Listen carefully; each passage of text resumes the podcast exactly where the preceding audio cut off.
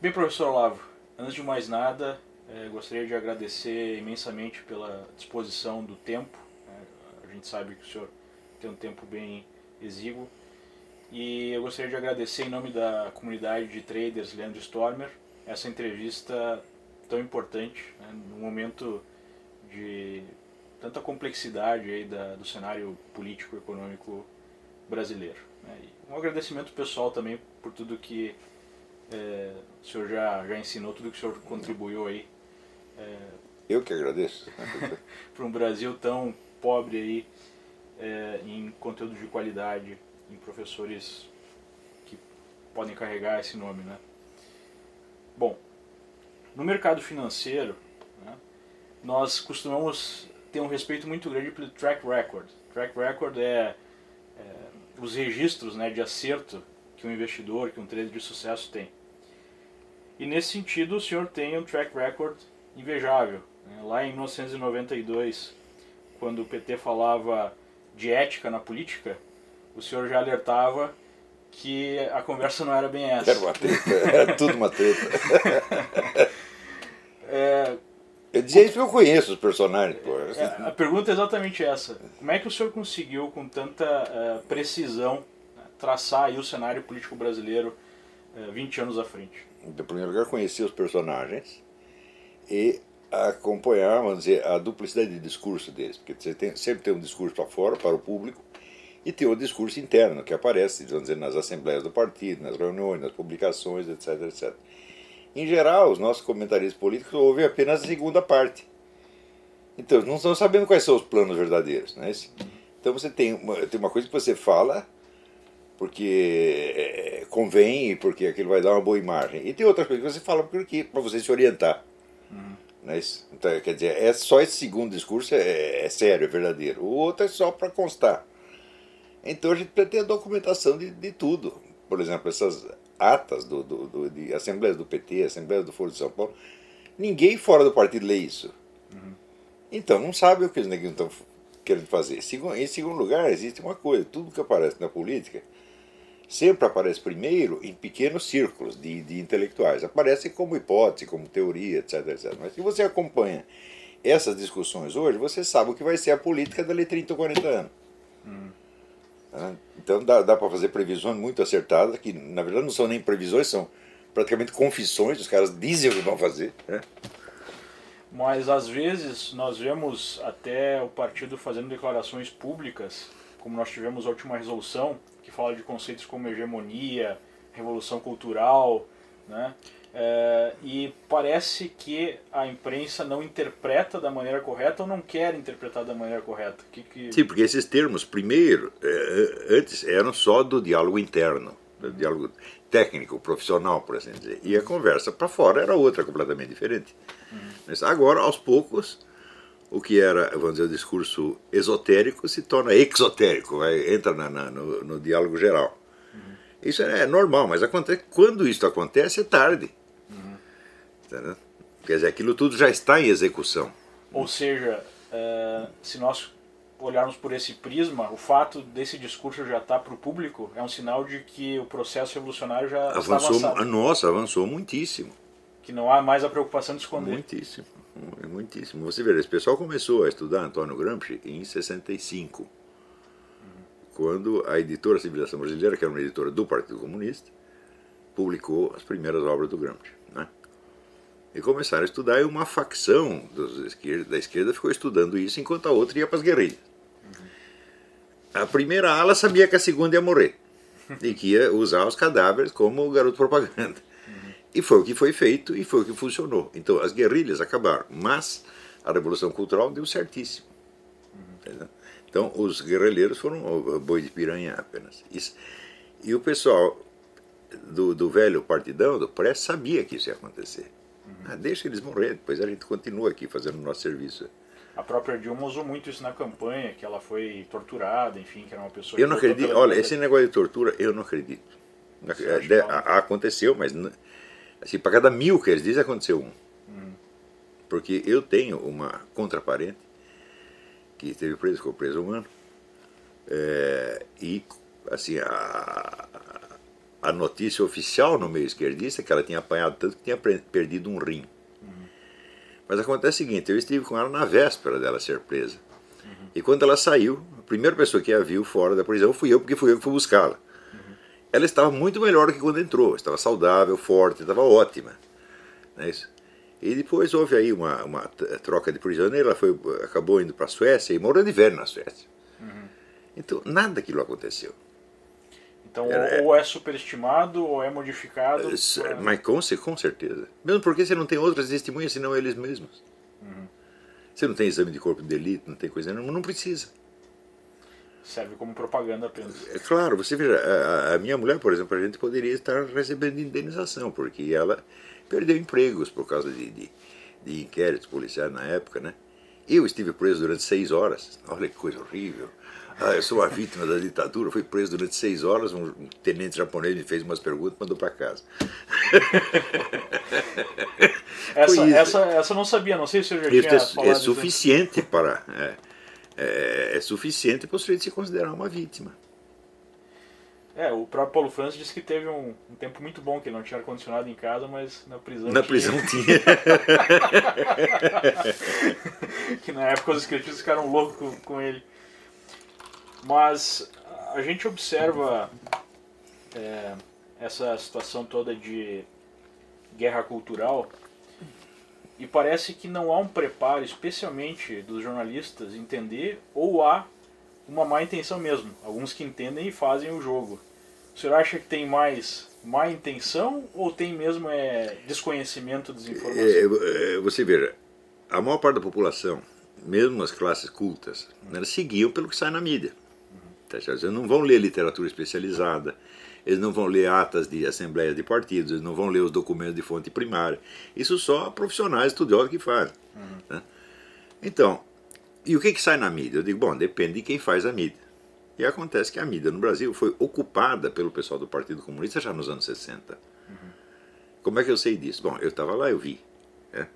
Então, na época, o, o, o governo militar baixou uma lei que tornava obrigatória a sindicalização dos, dos jornalistas. E quem empreendeu a campanha de sindicalização? O Partido Comunista. Como é que eu sei? Eu estava lá, eu participei disso. Eu sindicalizei gente, entrevistei pessoas, etc. etc. Então, na, na, medida que você procurava os, os colegas né, para sindicalizá-los, você já fazia o perfil ideológico deles. Isso quer dizer que em poucos anos o partido tinha ficha de todo mundo. E ele tinha, portanto, o controle da bolsa de empregos. Liberava. Olha aqui, liberou um lugar, uma vaga na rádio de Sorocaba. Partido mandava alguém lá. Pô. É muito simples. E com isso eles dominaram as redações inteiras. Mas nesse sentido, então, o próprio governo militar auxiliou o Partido Comunista? Muito, muito. Os milicos que... não entendiam do assunto, tá entendeu? Eles podiam entender de guerrilhas, operação militar, a parte política eles não entendiam nada. Tanto que, você vê, a primeira vez que alguém de fora do partido falou em Antônio Gramsci fui eu, com o livro de 1993, A Nova Era, a Revolução Cultural. A primeira reação que apareceu foi, eh, no, meio militar foi um artigo do general José Fábrica que saiu no jornal militar oito anos depois.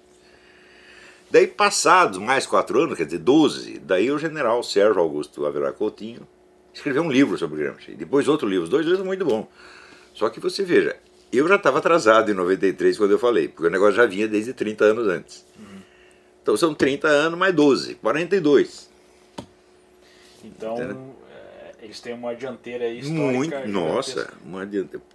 Porque você vê, na, no, no, meio comunista, a, a, ligação entre a atividade cotidiana, a militância, e os intelectuais é muito próxima. Tá? Não é como no, no restante da humanidade, onde o pessoal toca a sua vida prática e não quer nem saber o que os intelectuais estão discutindo. No meio comunista não é assim. Até porque tem que trabalhar, né? Tem que... Tem, claro, tem, tem, que trabalhar, tem que produzir, alguém tem que fazer alguma coisa. Né? Então, então o, os comunistas têm uma facilidade muito grande de colocar em ação as ideias que vão aparecendo no meio intelectual. Uhum. Entendeu? E, vamos dizer, no, no outro lado, em primeiro lugar, não existe um partido conservador, uma organização conservadora, tem nada parecido. Né? É, é tudo na, na, na espontaneidade, na, no, no improviso. Né? E quando um intelectual comunista diz alguma coisa que pode ser do interesse para a militância, né, é, aquilo rapidamente entra em circulação. Quando você vai no meio conservador, quando eu digo alguma coisa, o pessoal leva 30 anos para ouvir. Até porque uma das essências do movimento conservador é o individualismo, é cada um ter mais, é, mais capacidade individual, mais liberdade individual. Sim, sim, sim, que é uma coisa que funciona na economia, mas na política não funciona. Na política é organização.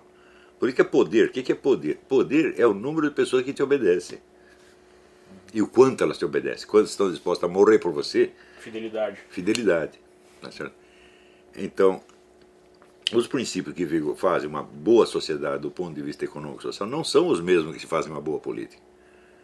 Ou não são os mesmos que criam a eficiência política. Né? Seria como fazer uma guerra com cada um por si, sem nenhuma. Sim, sim, sim. Vão uma... privatizar a guerra. Né?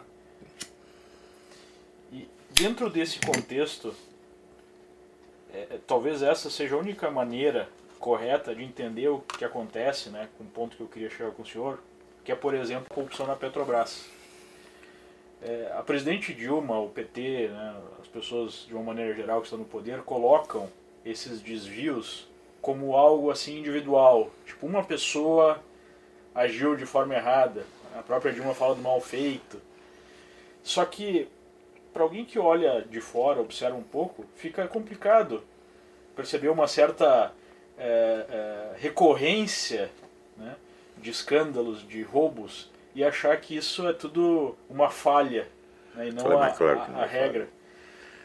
Então, isso aí é a mesma coisa que na história do comunismo, na história de 80 anos de comunismo. Então, tudo o que acontece de mal e que se comprova, no primeiro lugar, demora para comprovar. Né? Quando os comunistas cometem um crime, leva 30, 40 anos para chegar na mídia. Né? E, em segundo lugar, é tudo sempre explicado como se fossem desvios acidentais.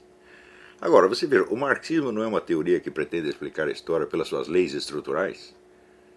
É? Então por que a história deles mesmo não é explicada por leis estruturais, mas é sempre explicada por curiosas coincidências? Ou por desvios. Ou por desvios acidentais. Isso não, não tem o menor sentido. Mas é, a noção do desvio acidental, ela funciona por um motivo muito simples. Aí eu preciso dar um pouco de explicação mais, mais teórica. Vamos lá. Nós sabemos que a economia, a proposta de uma economia comunista, economia 100% estatizada, é impossível. A demonstração disso foi dada em 1921 pelo Ludwig von Mises.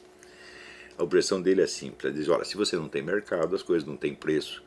Se não tem preço, não dá para fazer cálculo de preço. Se não dá para fazer cálculo de preço, não tem economia planificada. Acabou, ponto final. Né? Teve o cara que era ministro da Economia da, da Iugoslávia, Eduardo Cardelli, esperneou um pouquinho, mas no fim eles decidiram ficar quieto porque sabe que o cara disse é verdade. Uhum. Não, não dá para fazer. Não tem, não dá para fazer isso aí, né? Uhum. Vai ter que fazer outro negócio e chamar de comunismo, né? Então, isso quer dizer que a economia comunista sendo impossível, eles não vão realizá-la, mas eles vão realizar alguma outra coisa. O que, que é a outra coisa? Outra coisa é o fortalecimento político ilimitado do movimento comunista. É. Ele não precisa estatizar a economia para ele ser impotente, para ele ser onipotente. Entendeu? Basta ele estatizar tudo mais. A educação, a cultura, a moral, entendeu? as relações humanas, tudo. eles controlam tudo. A economia, não, curiosamente, a coisa que eles menos controlam é a economia. Até porque não tem como. Não tem como. Então eles controlam o resto. É. Então, agora, o pessoal capitalista que só liga para a economia, ele diz, não, mas eles estão deixando a gente praticar o capitalismo aqui, então não é o comunismo. Eu digo, mas nunca existiu outro comunismo senão esse, você está entendendo? A ideia do comunismo universalmente estatizado é uma besteira. Não, hoje nós sabemos que na União Soviética, durante toda a história da União Soviética, incluindo o período stalinista, você tinha pelo menos 50% da economia privada. Era ilegal, mas o governo deixava, porque se fechasse a economia privada, acabava toda a economia. É como o mercado negro que está surgindo com muita força na Venezuela. Isso, exatamente, exatamente. Quer dizer, legal, o ilegal, o capitalismo está lá. Não existe porque essa é a coisa de. natural. Mas é, é evidente. Só existe economia capitalista, não existe economia que não seja capitalista. Se você pensar, ah, mas a economia feudal. Eu falo, meu filho, naquele tempo o capital era a terra. Era, o capital consistia de duas coisas: terra e armas. Isso era o capital. Então, era uma economia capitalista feudal. Não, uhum. não existe, ah, acabou o feudalismo começou o capitalismo. Não, os primeiros capitalistas da Europa foram os senhores feudais. Começaram com a indústria da construção civil. Simplesmente moveram o capital, um tipo de capital para outro tipo de capital. Que já foi um grande avanço. Mas claro, então daí começou. Quando eles descobriram o capital financeiro, é, quer dizer, durante muito tempo, você no, na época em que o poder era baseado na posse da terra e das armas, você ter dinheiro não resolvia nada. Porque os caras tomavam o seu dinheiro. Tem a famosa cena no Salammbô, do Flaubert, em que um soldado na guerra diz para o outro, ah, quando terminar a guerra, eu vou comprar uma fazenda, comprar um arado e plantar ganhar dinheiro. O outro falou, não vou fazer nada disso. Puxou a espada e falou, está aqui o meu arado, eu ganho dinheiro com isso. Por isso que a gente viaja para a Europa e são várias fortificações, fortificações, fortificações. Claro, então na época você ter dinheiro não era riqueza, é, você está entendendo? Porque o dinheiro se tomava. Por exemplo, tinha muito judeu que acumulava dinheiro para emprestar. Tal. Quando faltava dinheiro para os outros caras, o que eles faziam? Invadiam o bairro judaico, matavam os caras e tomavam o dinheiro deles, pô. Né? Esse negócio é baseado nas armas, então o dinheiro não é um poder. Uhum. Né? Claro que ajuda a ter dinheiro, mas. Veja, quando o sujeito assalta o outro na rua, por definição, o assaltante é mais pobre do que o assaltado. Só que ele tem uma arma e o assaltado não tem. Uhum. Então, no sistema feudal vigorava assim, era o poder das armas. Quando se organiza, então, começa a se organizar os estados modernos, tal, Bom, a sociedade acalma um, um pouco, tá certo? E você cria um governo centralizado, um Estado, e esse Estado, então, provê uma certa paz, uma certa ordem, de modo que aí o dinheiro começa a ser um poder. Uhum. É? Porque há a possibilidade de mantê-lo. É claro, quer dizer, o dinheiro se torna um poder se existe uma base jurídico policial para sustentá-lo. Ele por si não é poder nenhum. Você pensa, o que é um dinheiro? O que é uma nota qualquer? Você pega uma nota de um dólar, de um real. O que é isso? O que é está escrito lá? É, é, é, uma garantia jurídica de que você tem o direito a uma certa quantidade de mercadorias em troca daquilo. Então, o dinheiro não é um fator econômico, é um fator jurídico, meu Deus do céu. Tá tem, um, tem uma passagem interessante, um seriado novo aqui, foi, fez sucesso nos Estados Unidos da Netflix, o House of Cards, é, onde tem um, congressista, né, muito é, maquiavélico, e aí ele fala sobre um ex-funcionário dele, um ex-assessor dele, que ele foi trabalhar é, para iniciativa privada fazendo lobby.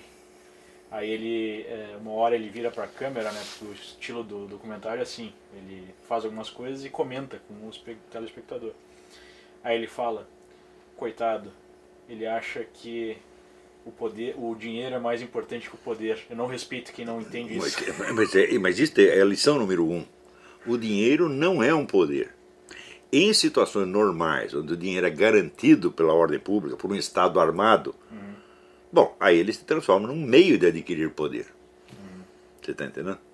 Mas, é, em geral, dizer, o, o, o capitalista tem, sempre, tem sido sempre né, o porquinho que você engorda para matar no fim do ano.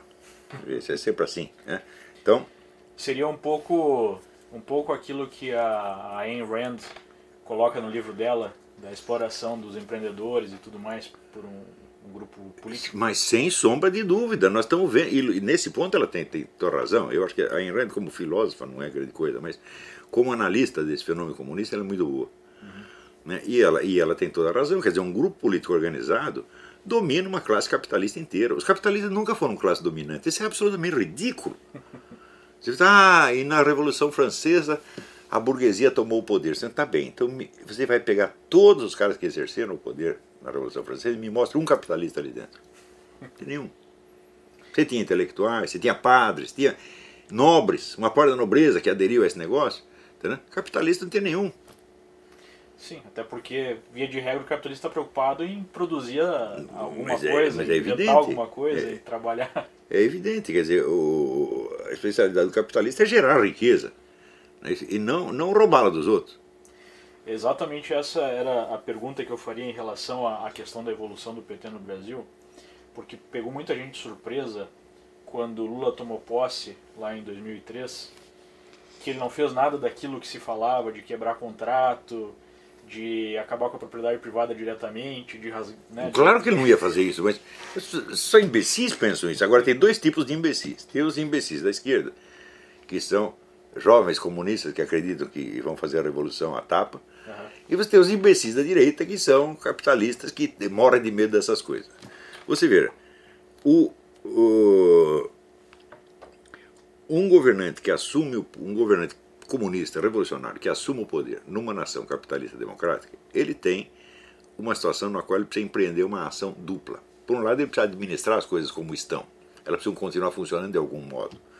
Por outro lado, ele tem de fomentar a transformação revolucionária. Essas duas coisas entram em conflito o tempo todo, mas ele tem que fazer as duas ao mesmo tempo. Isso é difícil. E essa era a situação do Lula e é ainda a situação da Dilma. Em segundo lugar, você tem que entender o Brasil dentro do, do plano geral do Foro de São Paulo. O Foro de São Paulo tem uma estratégia para a América Latina inteira e não só para o Brasil. Uhum. A função do Brasil não é virar comunista. É ao contrário, o Brasil vai ser o último país que vai virar comunista. Porque ele tem que gerar riqueza para fomentar o comunismo na Venezuela, no, no Chile, na Argentina, onde der. Você está entendendo? Então, quando o pessoal fala, não, eh, o PT vai transformar o Brasil numa nova Cuba, né? tem dois tipos de pessoas que dizem isso. Uns dizem com uma esperança, ah, que maravilha, vai ser uma Cuba. Outros dizem com horror.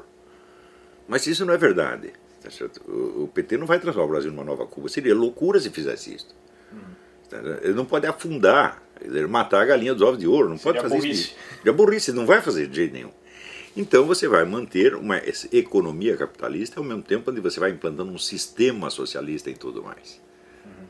A economia ela tem que ser deixada com uma certa liberdade, porque senão não funciona, senão estrangula. Então, você preserva uma certa liberdade para o investidor, para o empresariado, tá certo? limitada, mas que real. E você vai controlando tudo mais, você vai controlando mídia, educação, os, os princípios morais, controla a sociedade, a vida social inteira, menos a economia. E é o que estão fazendo no Brasil. Mas nesse caso, como é que a gente poderia imaginar a evolução dessa, dessa revolução? Bom, a evolução é a seguinte: as transformações elas são planejadas, são lentas e para as pessoas que só acompanham as coisas pela mídia, elas se tornam imperceptíveis. Porque a memória da mídia é 15 dias no máximo. Então você não consegue pessoas não conseguem fazer uma linha de comparação ao longo do tempo. Parece então, que não mudou muito, digamos assim. Parece que não mudou muito, porque o seu irmão se acostuma a qualquer coisa. Durou mais de três meses, pronto, já virou uma eternidade. Já virou sempre a natureza das coisas, sempre foi assim. Então, por exemplo, o pessoal não se lembra do tempo em que você tinha uma mídia realmente conservadora. Onde você tinha entrechoque de ideias. Uhum. Você, por exemplo, no Rio de Janeiro, tinha a tribuna da imprensa, que era do Carlos Lacerda, você tinha a última hora, que era do, do, do Samuel Warner, os dois sempre brigando. Um liberal-democrata, outro comunista. Né? Hoje não tem mais isso, isso foi desaparecendo e se criou uma uniformidade. Isso foi algo que chamou a, bastante a minha atenção quando eu comecei a acompanhar mais a mídia americana, que existe claramente uma, uma linha editorial, tanto de esquerda quanto de claro, direita. E fica claro, claro para todo mundo. Mas no Brasil não tem mais. Não. No Brasil, Parece que é uma, uma busca assim. E o pessoal pela, se acostumou com isso. Pela isenção, pela, pelo politicamente correto, pelo por não uh, demonstrar nenhum lado, né, e chamam isso de jornalismo. E outra coisa que funcionou sério. foi a tal da estratégia das tesouras, uhum. né, onde você designa um partido comunista mais radical, que vai promover as mudanças, e outro mais discreto, cuja função, sobretudo, é amortecer, anestesiar e desinformar. Então, este segundo, esta segunda ala é o que domina a mídia. A mídia não é comunista. Né? Ela simplesmente é desinformante. Ela está aí para acalmar as pessoas, mostrar que está tudo na mais perfeita ordem, enquanto vão acontecendo mudanças radicais, drásticas, profundas. Nesse sentido, então, a gente poderia dizer que seria mais ou menos o papel do PSDB? Sem dúvida, sem dúvida. Isso não quer dizer que todo mundo no PSDB esteja sabendo disso ou compactue com isso. Mas a linha geral é esta, sobretudo o pessoal do Zé Serra. O Zé Serra é um desinformante. Né? Ele está aí para isto. Tá então, é, ele é o, o, anestésico do negócio, só serve para isso. Agora. Por isso que a gente vê, por exemplo, num debate, eu lembro, como se fosse hoje, num debate que teve Lula e Serra, é, onde é, na segunda é, vez que ele que ele se candidatou e concorreu com o Lula, parecia mais uma conversa de comadre do que um Claro, debate. conversa em família. né? E você vê, uma das, das medidas centrais dessa, dessa mudança foi proibir o debate ideológico. Você só pode discutir questões administrativas. Isso quer dizer que a ideologia fica intacta. E quanto mais poderosa ela se torna, mais ela se torna invisível. Então você está já sob um sistema de controle social comunista e o pessoal pensa que o comunismo acabou. Por quê? Porque não é discutido. E quando alguém resolve, como a gente está vendo agora, um renascimento, de certa forma, do, do, do um movimento conservador. A consciência dessas né? coisas. É, há uma gritaria absurda. É fascista, Sim, é porque, nazista, porque é- eles, é, eles é um contavam, absurdo. eles achavam que tinham dominado a situação completamente. Achavam que era um poder hegemônico. Né? Eu digo, mas não era tão hegemônico assim. E eu sempre disse para eles, olha, tudo que eu estou dizendo, amanhã você vai ver a massa gritando isso na rua. Não adianta você tentar esconder. Eu fui falar para o pessoal da grande mídia, não briga comigo que você perde. Por quê? Porque eu estou dizendo que 2 mais 2 dá 4, você está dizendo que dá 5,5. Mais dia menos dia vai dar 4. Pô, Em né? algum momento as pessoas têm que. Em algum momento vão perceber, tá certo? Então, não adianta querer esconder.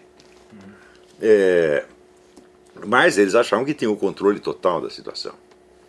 Agora, na verdade, qualquer oposição ideológica, a última, a última palavra para designar é, é a conversa do ódio, né? o discurso do ódio. É o Sim, que você, você veja, esse pessoal publica anúncios toda hora. assim, Nós temos que matar o Lobão, nós temos que matar o fulano. Eles dizem isso o tempo todo. Eu vi, inclusive, um, um próprio funcionário público, né? Colocou no seu Facebook. Sim, sim, sim. E endereço deu do endereço. Eu já- eu- fizeram isso comigo uma vez no Rio de Janeiro. Deram meu endereço. Ah, ele está em tal lugar tantas horas, vamos lá matar. Eles faziam isso o tempo todo. Quando eu cheguei, o prédio, alguém da polícia tinha lido, o prédio estava cercado pela polícia, eu nem sabia. É, eles faziam isso o tempo todo e você dá uma reclamadinha e diz que você é o discurso de ódio. Dizer, Isso é muito cínico, mas esse, esse cinismo ele é natural na mentalidade revolucionária, porque ela é baseada na mentira. Né? Em primeiro lugar, dizer, é baseada na promessa do comunismo. O comunismo nunca existirá. Nunca. É impossível. Mas existirá um poder comunista avassalador e tirânico que vai controlar tudo, menos a economia. Entendeu? Agora, tentando imaginar a evolução disso na prática no Brasil, até que ponto iria essas amarras na sociedade? Teria algum país que a gente poderia comparar? Ou o, país, o Brasil é um, é, é- é um, é um case único? Não, em matéria de controle social, controle da opinião pública, o Brasil é um prodígio. Porque conseguiu banir a opinião contrária 100%. Se você lê a mídia, por exemplo, dos anos 60 até 70, você tinha vários colunistas, eh, eh, formadores de opinião, conservadores, católicos. Você tinha o Gustavo Corsão, você tinha o Lenildo Tabosa Pessoa, tem um monte de gente. Esta opinião foi banida. E o que eles chamam de direita hoje é a própria ala da esquerda que- dos desinformantes, é a esquerda mais moderada. Isto é o máximo de direitismo que é admitido. E isto foi aceito no Brasil inteiro como se fosse a situação normal. A direita é o PSDB. É uma situação inteiramente anormal. Não é isso? O próprio S colocou, não me, não me empurrem para a direita que eu não vou. Numa Claro, claro. Você vê, as- você vê a alegria com que o Lula, nas duas últimas eleições, ele celebrou o fato de que todos os candidatos eram de esquerda. E todo mundo achou normal.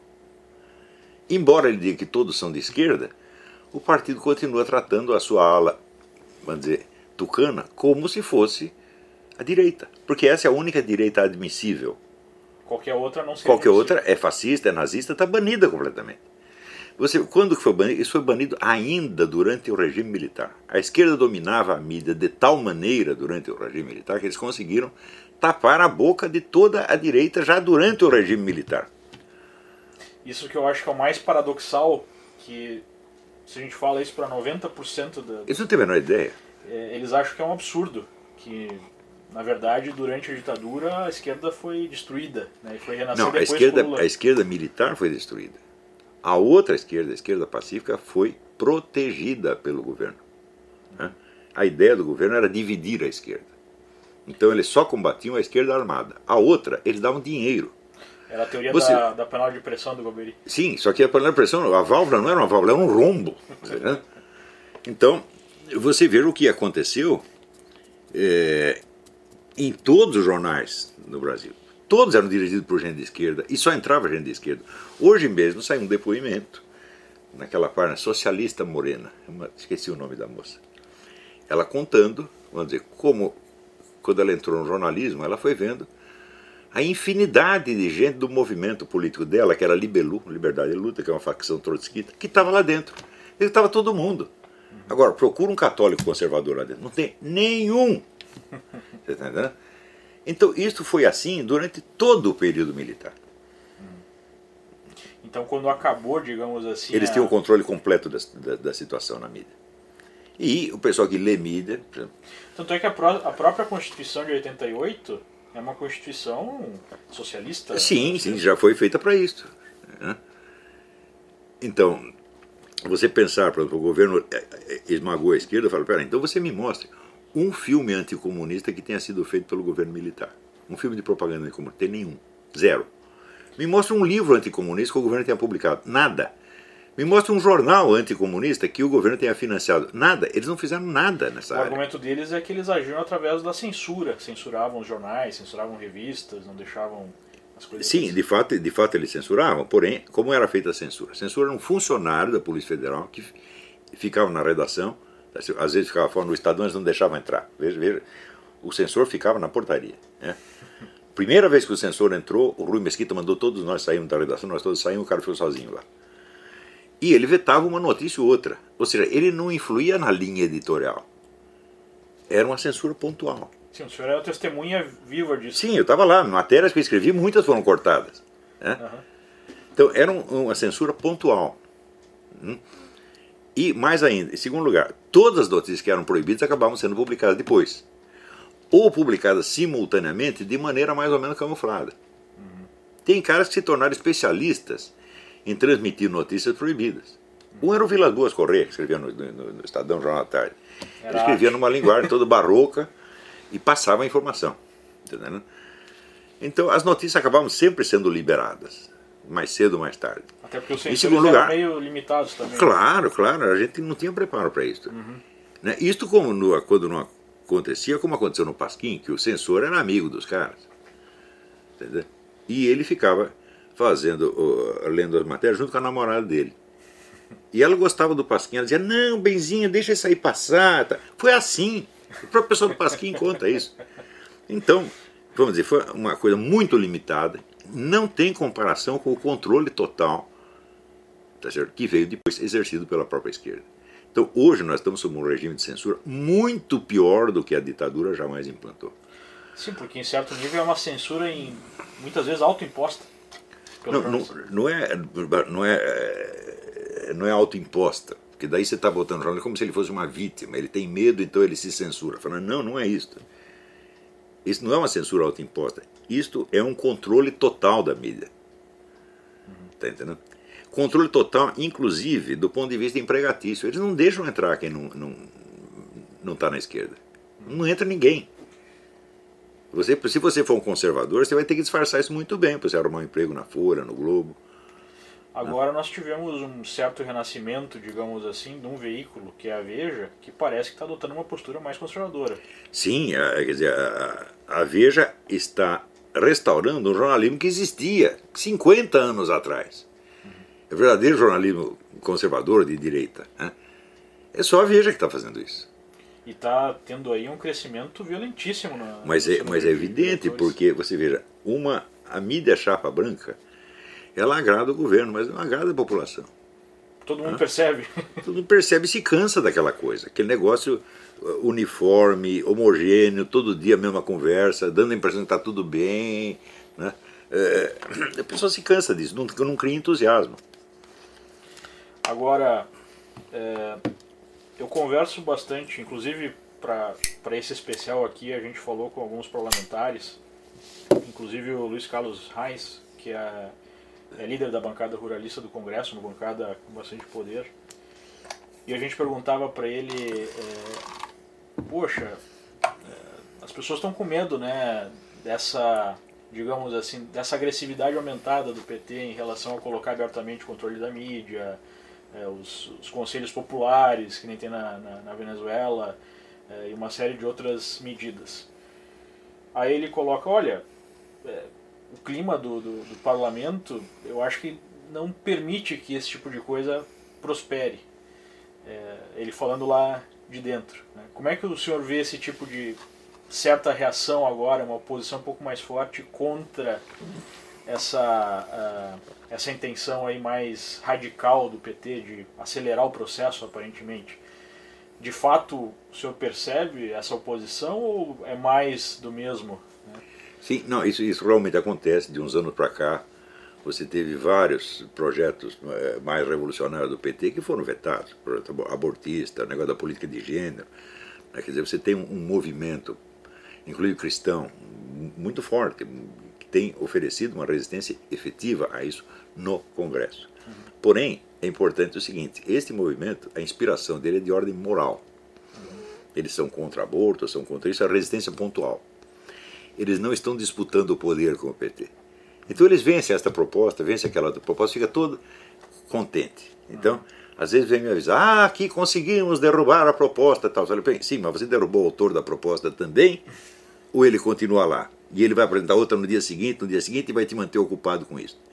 Então, esse tipo de resistência é como aquele método lusitano de matar barata jogando naftalina na cabeça de cada uma. É um método pontual. Então, a gente não pode esquecer a sentença do Nietzsche: só se vence aquilo que se substitui. Porque se você não tira os caras do poder por outras pessoas, eles continuam lá. E faz aquele negócio: uma proposta não passou de um jeito, passa de outro. E hoje você tem artifícios para você legislar passando ao largo do Congresso. Você faz por decreto administrativo, você faz por portaria ministerial, você faz de um jeito ou do outro. Então não adianta vencer propostas e ideias, tem que vencer pessoas e retirá-las do cenário. Uhum. Pessoas que, aliás, nunca deveriam ter estado lá. Você quer pessoa mais obscena do que Lula e Dilma? A figura deles é obscena. O que eles dizem é obsceno. Né? As pessoas nunca poderiam estar na vida pública. Tá certo? E, no entanto, eles vão abrindo espaço, abrindo espaço, abrindo espaço, e daqui a pouco você se acostuma com eles, viraram normais. Você acha que é normal um candidato presidencial, um presidente, dizer aquilo que o Lula disse? Ah, tenho saudade do tempo que os meninos faziam sexo com cabritas no Nordeste. Você é capaz de imaginar um presidente americano, um primeiro-ministro inglês, ser o primeiro-ministro da Alemanha falar uma coisa dessa em público e, e continuar na política? Nem dois minutos. Não, aqui no, em Nova York, o, o governador de Nova York, que, que era o ex-procurador, ex-procurador ele teve que renunciar porque ele saiu com uma prostituta. Pois é. Isso foi o. E é. acabou a carreira dele para sempre. Não, aqui o pessoal assim, é moralista e é exigente nessa coisa, até demais. Eu acho que eles até exageram. Uhum. Mas dizer uma coisa dessa, uma coisa monstruosa como essa, ou então dizer que ele se gabou de ter tentado estuprar um companheiro de cela. Depois ele disse que, ah, eu não fiz nada, foi só brincadeira. Mas o cara que faz uma brincadeira desta não pode estar na vida pública. E ele já fazia isso de propósito para ir abrindo espaço e acostumando as pessoas com isso. De maneira que esta conduta obscena se torna o padrão. E aí tudo é aceitável. Tudo é aceitável, tudo o que eles fazem. E do outro lado, você reclamar não é aceitável. Sim, tanto é que na campanha ele foi pro palanque e disse que o Aécio Neves era nazista. E quando o Aécio simplesmente falou algumas verdades para Dilma, ele era um machista, um agressivo, não sabia lidar com mulher, enfim, não era um insensível.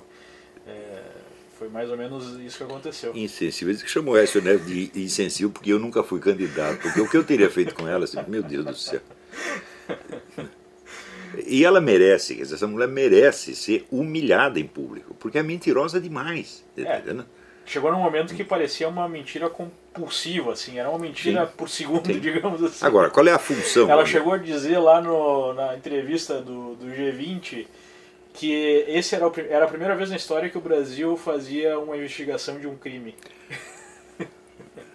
No dia seguinte, nós temos apenas 5% de desempregados e 25% da população está no fome zero. Fala, como é possível? É? Se só 5% estão desempregados, o que, que estão fazendo os outros 25% no fome zero? É. E o auxílio-desemprego também batendo recorde. Pois é. é? Então, é, quer dizer... Mas, mas me parece, Olavo, que observando assim a situação política do Brasil, parece que a gente vive um impasse. Porque a ideia que se percebe, assim, a, percepção que a gente tem do que está acontecendo, é que aparentemente o PT achava que a revolução estava mais avançada do que de fato estava. E ao mesmo tempo não há uma força conservadora consolidada. Organizado, não há. Há uma resistência pra- popular. Para fazer a contraposição e ocupar esse espaço. E aí, como é que fica isso? Este, este é o problema. Esse é o problema. O que, que, que isso é, gera? você não existe um movimento conservador organizado, não existe um partido conservador. O que você tem é a resistência espontânea da massa. Agora, é muita resistência. Esse é que é o problema. Porque se eles dominam mídia, eu digo, peraí, os jornais no Brasil, quanto que eles vendem? A Folha de São Paulo vende hoje o mesmo número de exemplares que vendeu nos anos 50 do século passado. É que hoje tem internet, né? Né? Tem- sim, mas a internet, mas os outros também têm a internet. né? Então, na internet, a Folha não vai conseguir concorrer com a internet inteira, você está entendendo? Não. Então, tudo que a Folha esconde, o resto conta. Então, não adianta. Então, esses órgãos de mídia foram passados para trás e eles são instrumentos efetivos de controle social numa pequena faixa da sociedade. Mas a maioria não é, não é atingido por isso. Hoje, Olavo, provavelmente eh, o senhor tem uma audiência maior do que a Folha na internet. Mas sem sombra de dúvida, sem sombra de dúvida. Eu tenho mais leitor do que a Folha inteira. né? E, e se você soma o Lobão, o, O Reinaldo Azevedo com 15 milhões de, de visitantes pronto, mês. acabou. A Folha não pode com isso. Tá entendendo? Então, o governo usou esses órgãos e os controlou e ainda criou essa militância paga. Vocês são, acho que, sei lá, são 100 mil pessoas recebendo o salário de 7.500 reais por mês para falar mentira. Quer dizer, a militância paga. É é uma vergonha. né? Que é a mesma que vai pra rua, só apaga. Claro, claro. Mas isso não afeta a maioria da população. Mas aí, nesse impasse, como é que fica a situação, né? Fica Alguém- uma revolução bom, pela metade. Alguém tem que ter a coragem de representar o povo, representar a maioria do eleitorado. Porque antes tinha assim, você tinha um eleitorado conservador que só elegia candidato de esquerda. Por quê? Porque só havia candidatos de esquerda, meu Deus do céu. Não tinha não tem uma representação da direita. Isso é uma situação anormal. E é por isso que eu digo que o, o, o sistema de controle social que o PT implantou, ele é muito bom. Ele só não contou com uma coisa. A maioria da população não lê jornal. Você entendeu? Tanto eh, acho que falhou uma boa parte da revolução que eles nem colocaram na maioria das campanhas, inclusive da própria Dilma, o símbolo do partido. Tipo, aparecia eventualmente uma estrelinha lá e PT quase nunca. Sim, sim, sim.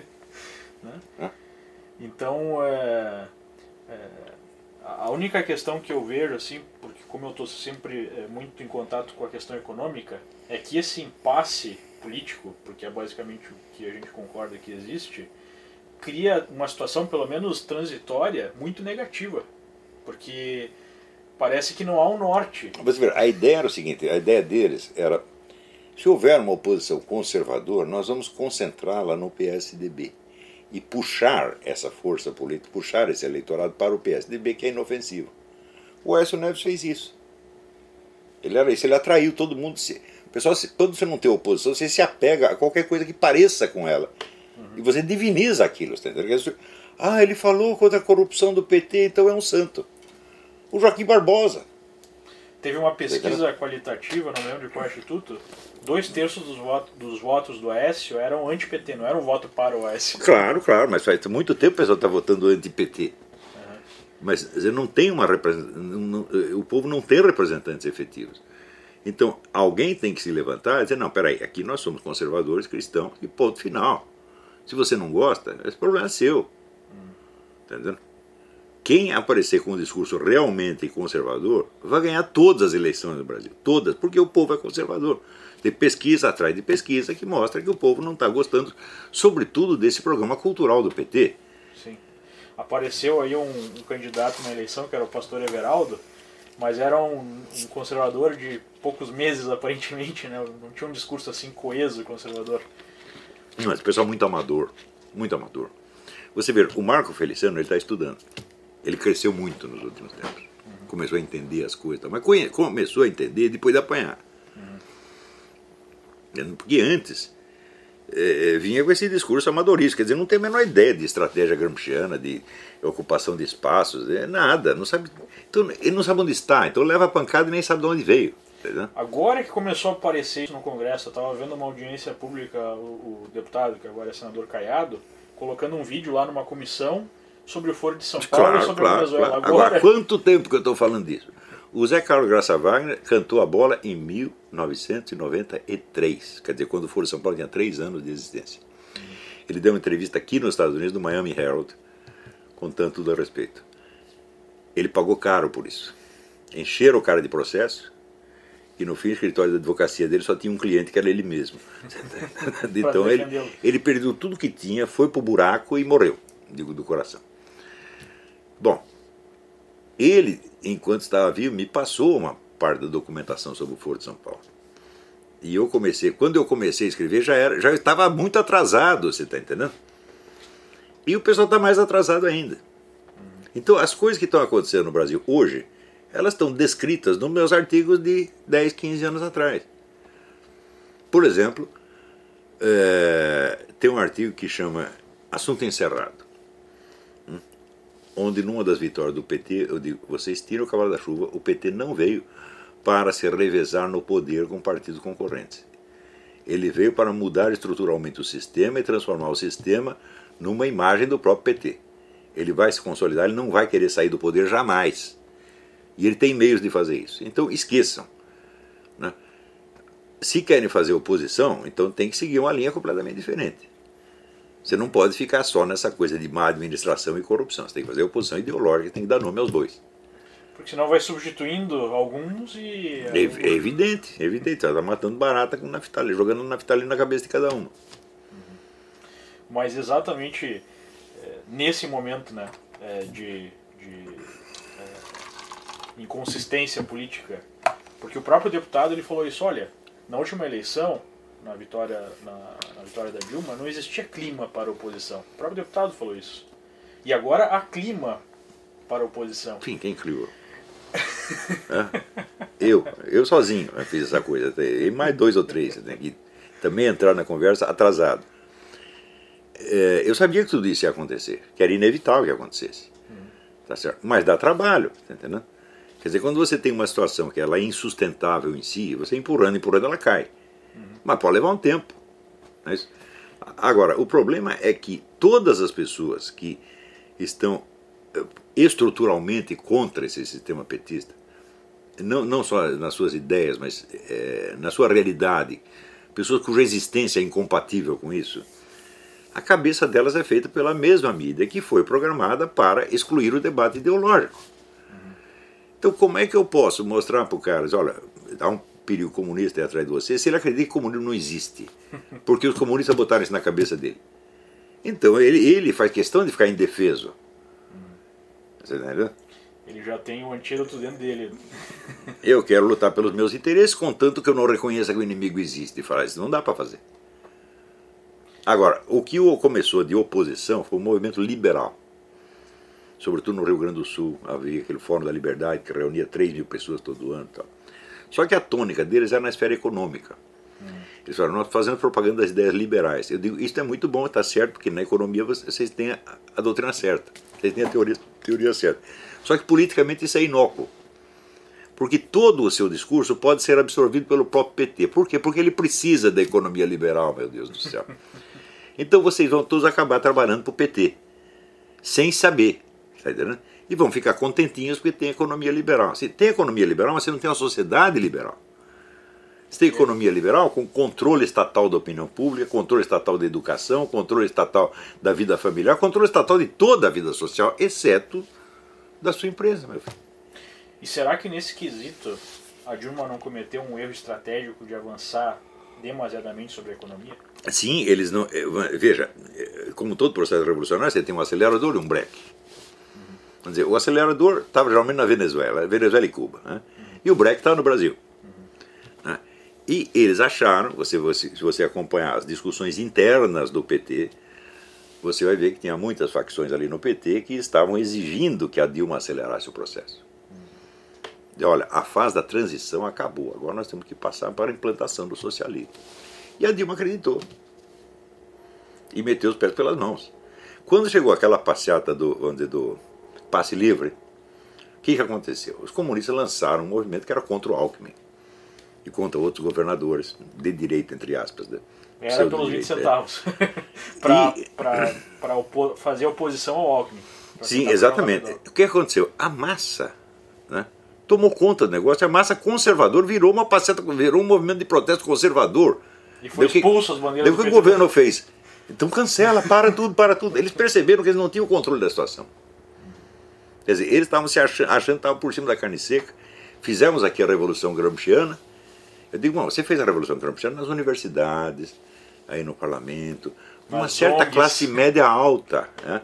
O povão vocês não atingiram e nem podem atingir. Então o povão vai estar contra vocês. Agora, a sorte sua é que não tem quem o represente. Você está entendendo? E aí fica essa situação de impasse. Que eles não têm o poder, tipo, tem o poder, não tem é, mais a, a, a relevância que achavam que tinham e o controle que achavam Claro, que tinham, claro. não tem ninguém para substituir. Claro, enqu- agora, enquanto esse pessoal tiver medo da mídia, ah, não posso dizer tal coisa, porque o que, que vão dizer de mim? Eles vão estar impotentes, porque a mídia vai falar de você de qualquer maneira. É como até que eu estava falando com o Lobão ontem. Olha, o pessoal do MAVE, que é a militância paga do PT, foi instruído, tem um boletim lá deles, dizendo o seguinte, a orientação era, você vai lá na passeata e procure no meio das passeatas as pessoas que estão pedindo intervenção militar.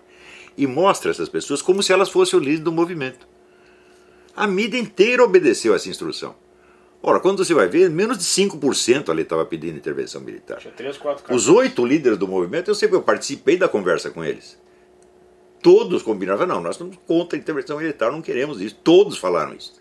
Agora, sempre tem um outro lá no meio que vai gritar isso. Em Brasília tem um amigo meu, o Miguel Najib, ele disse, olha, eu estava lá na passeata, veio um sujeito para mim e falou, você pode segurar essa ponta do cartaz para mim? Eu disse, pois não, segurei. Quando eu fui ver, estava pedindo intervenção militar.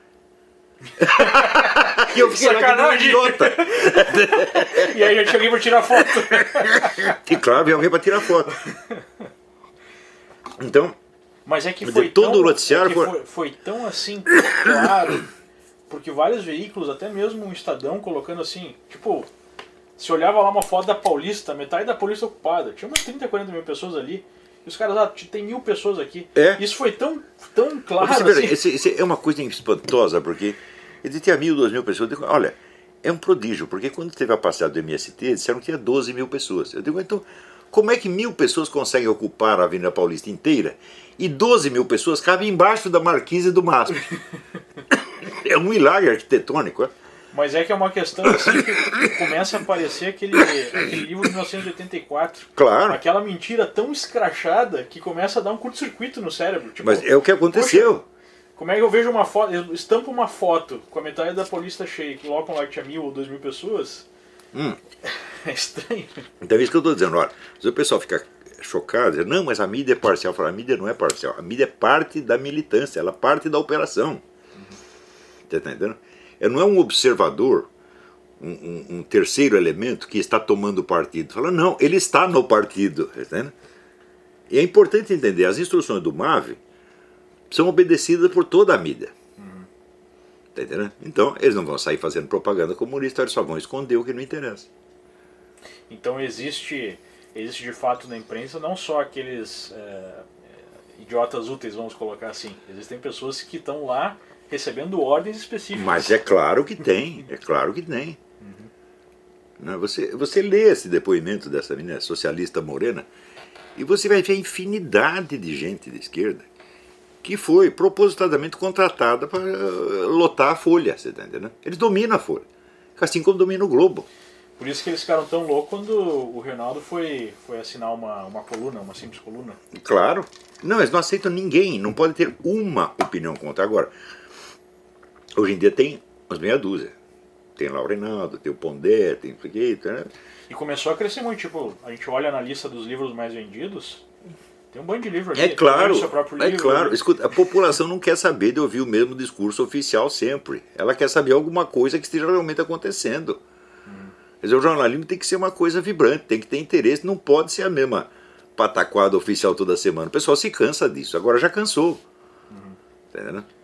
Mas eh, ainda no nesse sentido aí de tentar identificar o, o caminho, né, pela frente. Eh, a pergunta seria: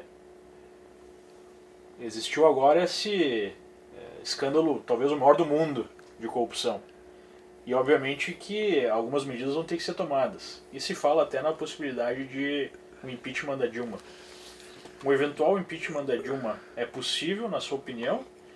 E caso Eu acho que é aconteça- possível, e é até possível que o próprio pessoal do PT esteja pensando em entregar a cabeça da Dilma para ver se acalma a população. e salva o, restante. Salva, sobretudo, a imagem do Lula. É isso? É possível, mas o impeachment da Dilma não resolve absolutamente nada, porque não se trata disso. Trata-se de ter uma perspectiva de poder. Trata-se de substituir essa turma de esquerda. Não é só o PT, é todo o esquema esquerdista, é todo o esquema do Foro de São Paulo. Que estão ocupando todos os meios. Todo, todo espaço possível. Mas nós não faremos. Se as pessoas continuarem com inibição de falar de comunismo, você não pode sequer dar o nome do inimigo, pô, não pode nem falar o nome dele. Então você está completamente impotente. Já é o domínio total. Claro, é domínio total. Mas uh, nesse sentido, talvez não seria, pelo andar da carruagem, não seria até mais interessante para o PT que o, que o próprio S tivesse ganho num determinado, num determinado nível? Porque eu vejo o seguinte, a gente tem no Brasil, é, especialmente a parte do Brasil que produz São Paulo ali, né, as partes mais desenvolvidas, região sul, sudeste, parte centro-oeste, que é, se engajaram pela primeira vez, depois de muito tempo, numa campanha para mais anti-PT do que qualquer outra coisa. E agora é, tiveram esse, esse desejo, digamos assim, não é, não, alcançado. Né? Não seria interessante para eles o Aécio ganhar? Por quê? Porque eles precisam da ocupação do aparelho estatal. Eles encheram de gente todo o funcionalismo público. E, evidentemente, o Aécio ia querer encher de outras pessoas lá. Né? E isso ia ser um negócio muito é, traumático, ia ser uma perda de tempo enorme. Ia atrasar muito o processo. Porque acontece o seguinte, o PSDB ele funciona como desinformante. O que é desinformação? Desinformação só funciona quando ela é veiculada por alguém de confiança da vítima. E você lê uma coisa num jornal comunista, você sabe o que é comunista está dizendo. Mas se você lê a mesma coisa no jornal que os comunistas chamam de conservador, embora não seja, você já acredita um pouco mais. Sim, porque é um opositor. É um opositor. Então é um a função inimigo. do PSDB é só a função de desinformação. O PSDB não tem militância organizada. Você está entendendo? Então o PSDB não pode ocupar o aparato estatal como o PT ocupou. Ele não tem quem botar lá. Está entendendo? Então, o que aconteceria? Se elegesse o OS, ele ficaria isolado lá. Cercado de petista por todos os lados e ia ter que acabar obedecendo os petistas. Uhum. Ou então seria retirado de lá com a maior facilidade, como retirar o colo, com duas cuspidas.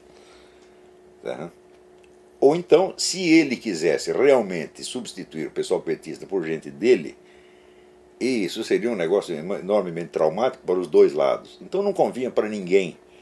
Não convinha nem para o próprio Aécio ser eleito, tá entendendo?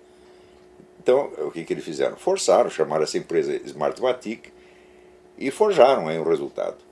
O senhor acredita então que a, que a eleição foi. Não acredito, não tenho certeza absoluta. Por quê? Não precisa ter havido fraudes aqui e ali. apuração secreta é fraude. Está entendendo? Porque se você não tem meio de verificar os votos, pronto, acabou. Quer dizer, a proposta não é proposta indecente. O sujeito chega para você e diz: Olha, nós vamos ter aqui um plano de matar a sua mãezinha. Que tal? Precisa haver alguma falha no plano? Não, o plano em si é, é monstruoso. Então aqui nós vamos fazer uma eleição e ninguém vai poder verificar os votos. Só nós. Ah, essa é uma proposta indecente e ela já foi realizada.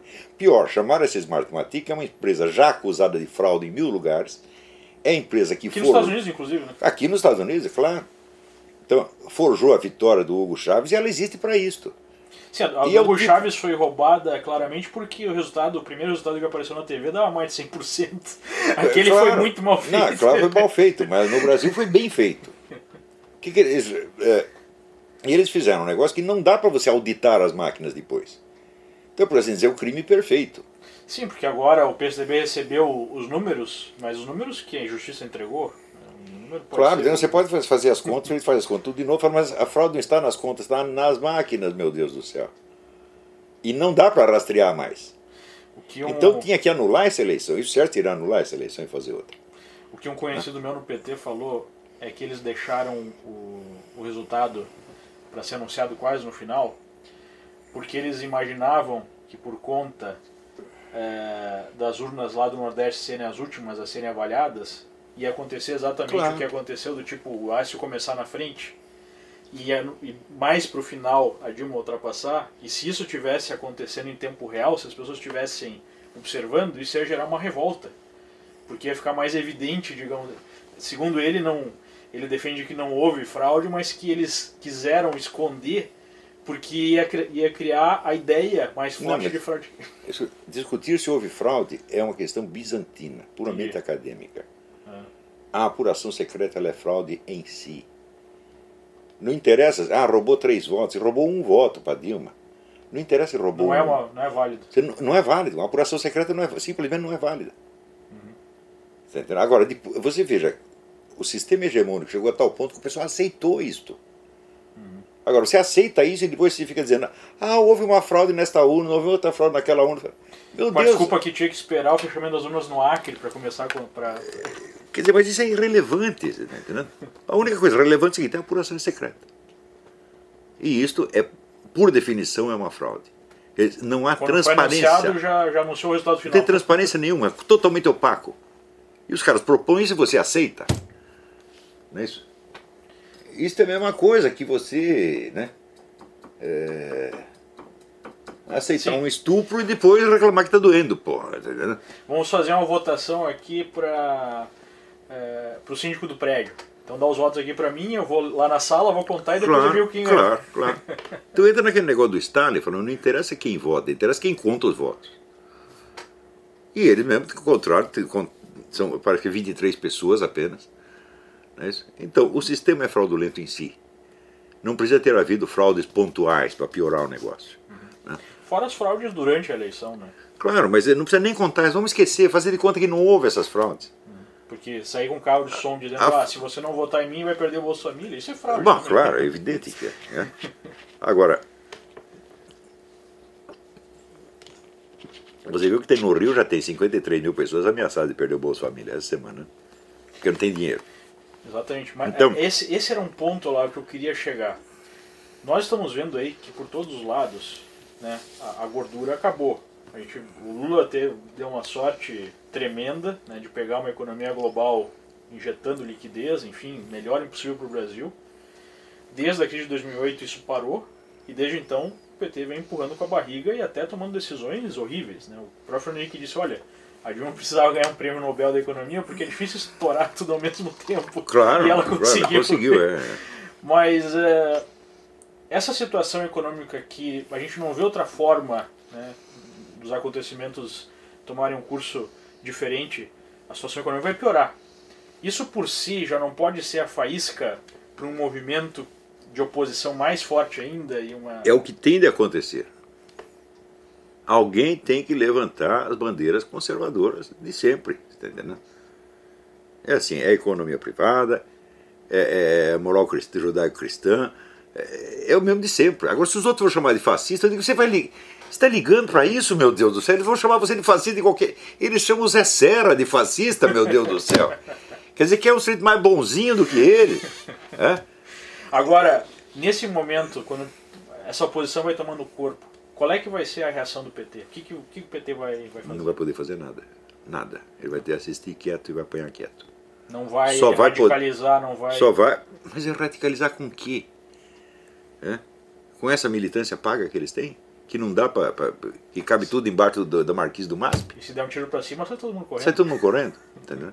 Eles não têm mais jeito, eles perderam o bonde. Tá entendendo?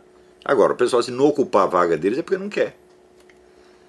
É porque está tão dominado mentalmente que está vendo que o adversário está moribundo e mesmo assim você ainda tem medo dele.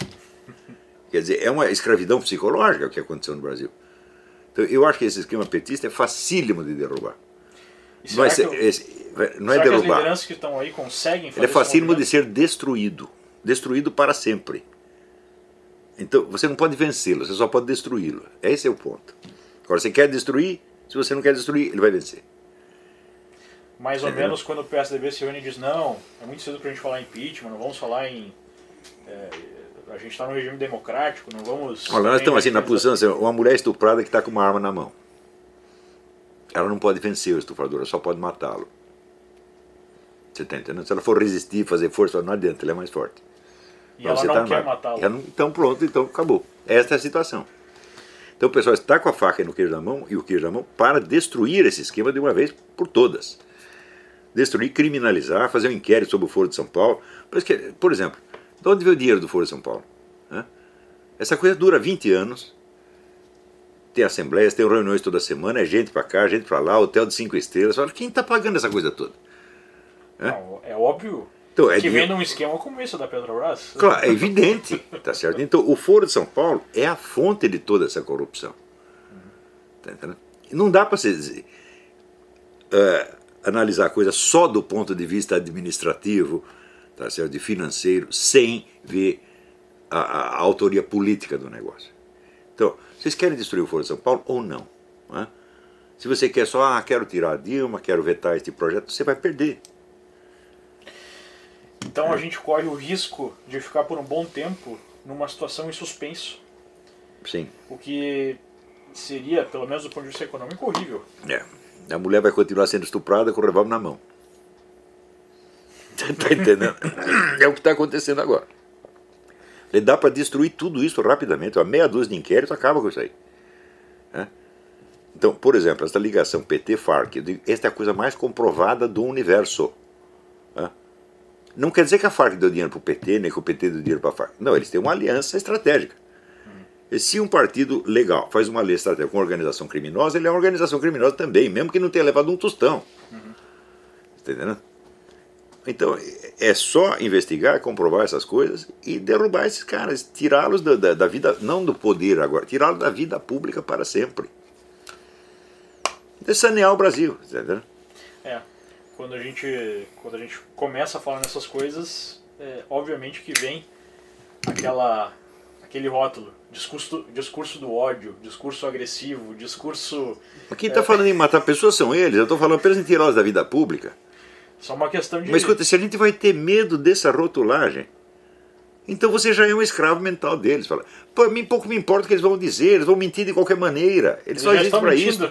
Claro, a mentira neles é estrutural. É, porque... Você veja, eu vou repetir aqui. Esse movimento comunista é um negócio baseado numa proposta que eles sabem que é impossível.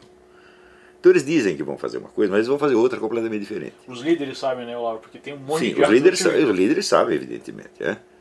Então, o que, que é o comunismo? É a, é a socialização dos meios de produção. Falaram, não, meu filho. O socialismo é a estatização de tudo ou mais, exceto os meios de produção. Socialização, especialmente da mente de, da mente de todo mundo. Eles querem dominar as almas, não é a economia. A economia eles não podem dominar. Então, se vai dominar a economia, ele estrangula. Acaba a economia, acaba o dinheiro. E vai à falência como a União Soviética foi. Ninguém quer que isso aconteça.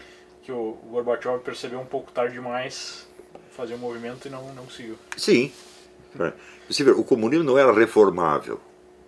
Ele ou acaba com isto, ou não faz nada, ou deixa como está. Eu digo, do mesmo modo, o sistema político brasileiro digo, ele não é reformável. O PT não pode ser vencido, ele só pode ser destruído. Ele e o Foro de São Paulo não dá para tocar no PT sem tocar no Foro de São Paulo. E Como sem tocar. Um tumor e deixar ele lá. Claro. Quer dizer, ou você mantém o tumor ou você deixa ele lá. Agora só tem que cortá-lo. Como é que você vai melhorar um tumor? Hum. Você entendeu? É isso que eu acho que uma boa parte da opinião pública não percebe. Né? Ainda não perceberam. Mas para isso tem uma coisa, você precisa querer o poder. E o Lula dizia: não tem problema com a oposição porque não tem perspectiva de poder. Eles só querem viver suas vidinhas. Mas nós queremos o poder, nós temos o poder. E alguns dizem que o Lula é burro. Não, ele é burro no sentido de, de moral. Ele não atina com a imoralidade do que ele está fazendo. Ele é um psicopata, ele não tem consciência moral nenhuma, zero. Né? Mas esperto ele é. Malandro. Malandro, tá certo? É... Agora, o senhor falou de, desse movimento comunista nacional. Obviamente que há, que é o Foro de São Paulo, o movimento que acontece na, na América Latina, ele não é, não nasce sozinho. Ele deve responder alguma coisa ainda maior, maior, enfim, ele vem de um processo histórico maior. Sem, sem dúvida. Mas, rastrear isso aí já é mais complicado. Mas você pode ter certeza que os contatos da KGB na América Latina nunca foram cancelados, nunca foram rompidos, eles estão lá. Qual é a profundidade da penetração da KGB no, no Brasil, por exemplo? Você vê, o sujeito que era o, o, o, chefe do escritório da KGB no Rio de Janeiro, em 64, ele disse que na época eles tinham 100 jornalistas brasileiros na folha de pagamento. Em 64. Isso Hoje, que toda a mídia fala que foi a CIA que organizou o golpe hum, de 64. Então é o tal negócio. Vocês acham que foi a CIA? Então tá bom. Então você vai me dar o nome de um agente da CIA. Um que estivesse lotado no Brasil na época. Tem nenhum. Nenhum. Nunca citaram nenhum. Agora, os nomes dos agentes da KGB que estavam na mídia, que estavam infiltrados no governo, começam a aparecer agora. Graças àquele rapaz da Tchecoslováquia que está traduzindo os documentos. É só traduzir os documentos e ver todos lá os nomes. Os caras estavam no governo, meu Deus do céu. Você teve um embaixador brasileiro em Moscou que era agente da, KGB. Agora esqueci o nome do cara, senão dá aqui. Tá é, Depois a gente pode recuperar aí. Então, agentes da KGB, estavam, eles estavam superlotando o governo Goulart. Tanto é que teve um, um documentário que foi lançado é, dois anos atrás para tentar provar a influência americana no golpe e aí eles mostram que seria a prova são algumas transcrições, algumas fitas, gravações da Casa Branca falando sim, sim, sim. entre o embaixador brasileiro e ali mostra que eles estavam meio de longe na Mas é claro, dizendo, não, eu, eu, escrevi, eu mesmo escrevi sobre isso. O, o, o embaixador Lincoln agora telefona, presidente Johnson, os militares estão aqui na rua, nós precisamos fazer alguma coisa. Daí o presidente Johnson disse, ah, vamos fazer, faça o que for necessário fazer. Quer e dizer, eles mostram isso como uma prova que os Estados Unidos estava. É prova ao contrário, mas é a mente. Veja, a mente revolucionária funciona ao contrário, meu Deus do céu. A prova do crime é usada como prova de inocência. A prova de inocência é usada como prova do crime. Assim, é normal para eles pensar assim. E veja, por que, que isso funciona? Isso funciona porque o ouvinte pensa assim: pera, acho que eu não estou entendendo direito. Então o burro sou eu. Então eles devem ter razão. A ideia é dar um curto-circuito é um curto, Dá um curto-circuito mesmo. Então, a pessoa para fazer isso precisa ser de uma crueldade mental ilimitada. E é o que esses caras são. Eles são intrinsecamente pessoas assassinas, tá visceralmente assassinos. Matar pessoas para eles é normal. A, a, normalidade com que eles falam em matar o tempo todo, eles vão matar o sujeito e daí dizem que o cara está com um discurso de ódio. Meu Deus do céu. O próprio Che Guevara, numa Assembleia das Nações Unidas, falou que estavam fuzilando e continuariam fuzilando. Claro, claro, e que todo militante tinha que virar uma, uma máquina de ódio. Né? Então, é aquele negócio, xingue-os do que você é, acuse-os do que você faz. E tem gente que ainda liga para isto. Não quer ser xingado por eles. Mas que, mas que medinho. Aí eu lembro do negócio do Aristóteles, a palavra cão não morde. Você pode me chamar do que você quiser, isso não vai mudar nada na hora das coisas. Porque se você me chamar de alguma coisa, eu vou chamar você de coisa muito pior, você está entendendo? E, só que eu vou dizer a verdade, entendeu? Você me chama filho disso, filho daquilo, digo, tá bom, eu chamo você também, só que eu mostro a foto da sua mãe no, no bordel, tá entendendo? e é fácil de mostrar, né? É fácil, de, é fácil de mostrar. Eu, eu chamo a atenção para essa questão internacional, porque aparentemente com o Brasil ficando nesse stand-by, digamos assim, político, nesse impasse, é, a nossa economia vai depender muito da economia global. Né? Eu acho que se a economia global melhorar, o Brasil vai melhorar, se a economia global piorar, o Brasil vai piorar. Né? Aparentemente é, a gente vai sofrer, ou já sofre uma grande influência. E nós vemos aí no, no, no mundo um, uma situação altamente complexa nós temos os Estados Unidos, que obviamente está com uma recuperação econômica mais forte, porque intrinsecamente tem aí instituições mais fortes, tem um mercado mais forte, né? tem valores aí de longo prazo que ainda existem, apesar de estarem sendo, é, digamos assim, é, ameaçados. A gente tem a Europa que está muito mal, não consegue sair de uma situação de estagnação econômica. A gente tem a, a China, que está desacelerando, talvez até passe por estouro de uma certa bolha, mas que diferentemente do Brasil pegou dinheiro internacional e investiu em infraestrutura e não em consumo. E a gente tem aí um ator global que está ressurgindo, digamos assim, é, que é a Rússia, que tem uma grande dúvida. Né? Eu falei já com vários analistas e cada um tem uma ideia diferente sobre o que quer o Putin, né? o, é, o que, que afinal quer a Rússia é, com essa agressividade maior, né, esse militarismo é, dos últimos anos. E se isso pode ser, é, digamos assim, um fator de desestabilização é, internacional. É, e o mundo está se recuperando economicamente de uma crise gigantesca, né? onde a crise em si não foi resolvida. Foi colocado um band-aid ali. Né? Os bancos uhum. centrais injetaram muita liquidez e, e a recuperação que, que nós tivemos foi praticamente é, pífia. Né? Como é que o senhor vê todo esse cenário aí e o que, que a gente pode, pode esperar, especialmente na, na questão assim menos certa que é eu sei que o senhor tem um, um conhecimento profundo em relação à, à Rússia, é, enfim. Mais ou menos. Mas olha, é, vamos, vamos por partes aí. Então, do ponto de vista econômico, só quem tem a chance de se recuperar integralmente são os Estados Unidos. O pessoal por fora não imagina o que é a criatividade da economia americana. E a pujança, né? É um negócio assim, é impensável. Tá entendendo? Você vê, 82% dos inventos no mundo surgem aqui.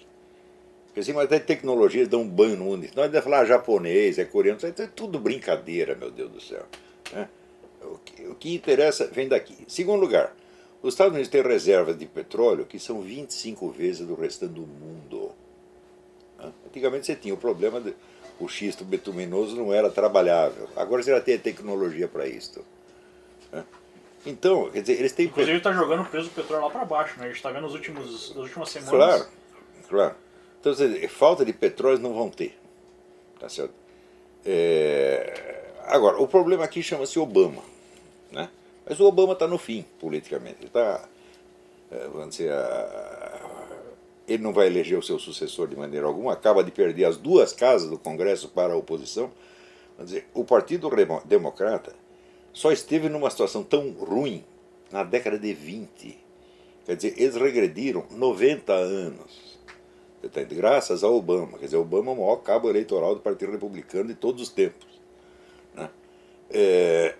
Agora, o Obama ainda tem a caneta na mão e ele aqui tem um negócio que chama ordem executiva, executive order, que é como a nossa medida provisória, só que não é provisória, e ele pode continuar legislando através dessa porcaria se ninguém conseguir pará-lo, tá certo? Inclusive hoje, talvez, está, está esperando o anúncio da Executive Order sobre imigração. Sim, sim, sim. Ele quer botar um monte de estrangeiro aqui dentro. Sobretudo aqueles que tiverem infectados de vírus ebola, ele quer todo mundo aqui dentro. Esse homem está movendo uma guerra bacteriológica contra o seu próprio. guerra virológica contra o seu próprio país. Aliás, dizem que o país nem é dele, não sei. Tá certo? O que eu sei é o seguinte: eu não sei onde ele nasceu. Ele pode ter nascido em Washington, na ponta do obelisco. Tá certo? Mas os documentos dele são realmente todos falsos. Isso eu sei porque eu estudei, averiguei pessoalmente. Falo, Claro que é falso. Como tá é que isso pode ficar assim num país como os Estados Unidos? Você veja, é aquele negócio, você vai fazer o crime, é a teoria do crime inverossímil. Hum?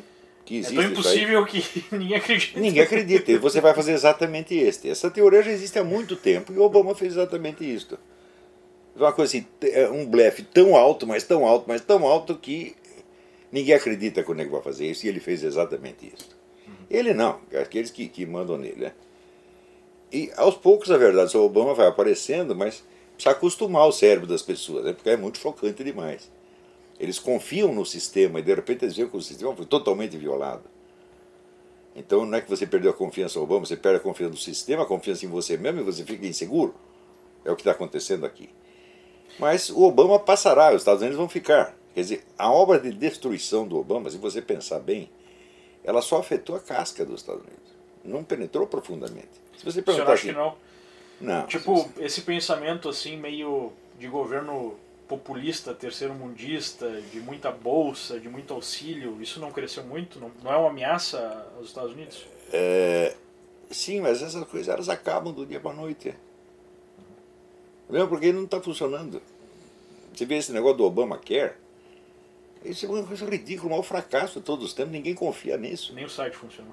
Nem o site funcionou, quer dizer, é, é que o sujeito quando começa a apostar no absurdo, ele vai fazer coisas absurdas. Uhum. Então, você vê, eu acho que a economia americana ela não está correndo risco. Existe essa perspectiva de crise, etc. Mas existe elementos de recuperação que são de uma pujança incalculável. É inovação, né? Inovação, exatamente. Você viu aqueles negócios que eles inventaram de impressora 3D? É milhões de inventos que estão aparecendo por aí, é uma coisa de louco, tá entendendo? Eu estava numa, numa palestra com o André Esteves lá no Brasil, e ele falou, por que, que os Estados Unidos vai se recuperar e a Europa não? Me dê aí 10 empresas que revolucionaram a economia nos últimos 5 anos. Tem alguma europeia? Tudo, tudo americano. É isso? E com relação à China, você veja, a China, se você pensar bem, ela ainda é um país de terceiro mundo. A China tem cinco cidades prósperas. É, o resto, mais pobre que o Brasil, O resto é uma miséria indescritível. Tá então até quando aguenta isso? Fala, bom, eles estão maquiando, estão. É, você vê, uma crise econômica, uma economia declinante, derruba um governo democrático, mas não derruba uma ditadura, ao contrário, fortalece a ditadura. A ditadura pode continuar lá indefinidamente, mas economicamente eles não vão levantar. A economia chinesa, o que é? Dinheiro americano, todo mundo sabe disso. Na década de 90, todo mundo investiu na China, botou dinheiro que não acabava mais na China. E tem gente que reclamava, não, nós não podemos investir num país que é uma ditadura sangrenta, mas o atrativo do dinheiro foi muito, né? Então, fizeram isso e criaram, para dizer, usar a expressão do Anthony Sutton, o, o, o melhor inimigo que o dinheiro pode comprar. Eles compraram. Como tinham pegaram, feito com a União Soviética pelo Exatamente, pegaram um país falido e transformaram numa potência militar. Ótimo. É, e muitos com a tese que a evolução econômica criaria que é uma coisa absurda. A liberdade dizer, econômica. A liberdade como é que você vai, vamos dizer, implantar o liberalismo baseado numa teoria marxista, de que a economia determina o curso da, da, da, política? A economia não determina o curso da política. A economia é uma coisa que você pode mudar com uma lei, você muda todo o sistema econômico. A economia é muito, um negócio muito volátil, ela não é, não é infraestrutura. A, a, a imaginação humana ela pensa em economia, então ela pensa em máquinas, em riqueza material, né? mas, mas isso é uma imagem. Né? A economia, na verdade, é constituída de normas e de leis que presidem as relações entre as pessoas. Você pode mudar essas relações em cinco minutos. Não é isso? Então, longe de ser uma base, a economia é como se fosse uma superfície. Ela expressa o estado total da sociedade. E esse estado total aparece aonde? Na cultura, na moral, nos hábitos, nos valores, que são os valores que decidem o que as pessoas vão fazer. A economia não decide. Você vê, quem que você é capaz de você prever a conduta de um sujeito pela conta bancária dele? Impossível, né? Então, por menor ou maior que seja. o sujeito ele faz aquilo em que ele acredita, tá certo? Não aquilo que a conta bancária dele determina. Então, Quer dizer, os elementos culturais e psicológicos são muito mais fortes do que a economia. E pior, os próprios comunistas sabem disso. Agora, quem não sabe são os liberais que acreditam que a economia decide o curso das coisas. Então inverteu, meu filho. Os caras que dizem que são marxistas agem como né? ao contrário. E quem é antimarxista age como se fosse marxista. Então ficou todo mundo louco, pô. Né? Então, a, a economia a, a, de livre mercado ela é necessária para a liberdade mas ela não é suficiente de jeito nenhum. Esse talvez seja o grande erro. Claro, claro. Porque no Brasil, quando a gente conversa com banqueiro, enfim, com pessoas do, do meio financeiro, eu tenho oportunidade de conversar com muitos, a conversa é sempre a seguinte: não, esse, esse pessoal do PT aí quer mais, eles gostam de grana, eles não vão fazer nada, eles querem querem é, participar, querem tomar o poder, mas a gente continua aqui. Sim, dominando. é verdade, a gente continua com a nossa empresa. Mas e o resto da sociedade? É. Digo, você está ganhando dinheiro, você está feliz? Eu digo, muito bem, só que você está, com o seu dinheiro, você está contribuindo para destruir a vida de milhões de pessoas. É, a sua, a sua própria, né? Eu, particularmente. E vão saí... entrar na sua vida privada também, meu filho. Eu, particularmente, saí do país porque, por mais dinheiro que tu tenha, se tu não consegue sair da tua própria casa ir até um restaurante com a possibilidade de tomar um tiro, não faz sentido. Mas já tá o negócio, é, você tem um monte de dinheiro, tá certo, mas você não tem liberdade nenhuma, na verdade. Você só tem uma liberdade, que é de ganhar dinheiro. Mas você não pode nem sair na rua com dinheiro, né? É. Então, quer dizer, essa, essa ilusão, quer dizer, é um fetichismo. É, isso não é capitalismo, isso é dinheirismo. Você acredita que ter dinheiro é tudo. Ele escuta, mas espera aí, nas relações humanas reais, o dinheiro é um nada. É o que os americanos chamam aqui de crown capitalism. É, é. Então, você vê, você sai na rua e chega um trombadinha, morto de fome, tá certo? Com um AR-15 na mão, mata você, porra. Mata. Por que, que serviu o teu dinheiro? Nada. Então, é, só existe um, dois poderes no mundo. Você tem o poder do espírito, da inteligência, do conhecimento, que é de longo prazo. Não é um poder pessoal. Hum? Se você disser assim, Aristóteles determinou o curso da história europeia por cinco séculos. Sim, só que ele fez isso 15 séculos depois dele morrer. Então não é um poder pessoal.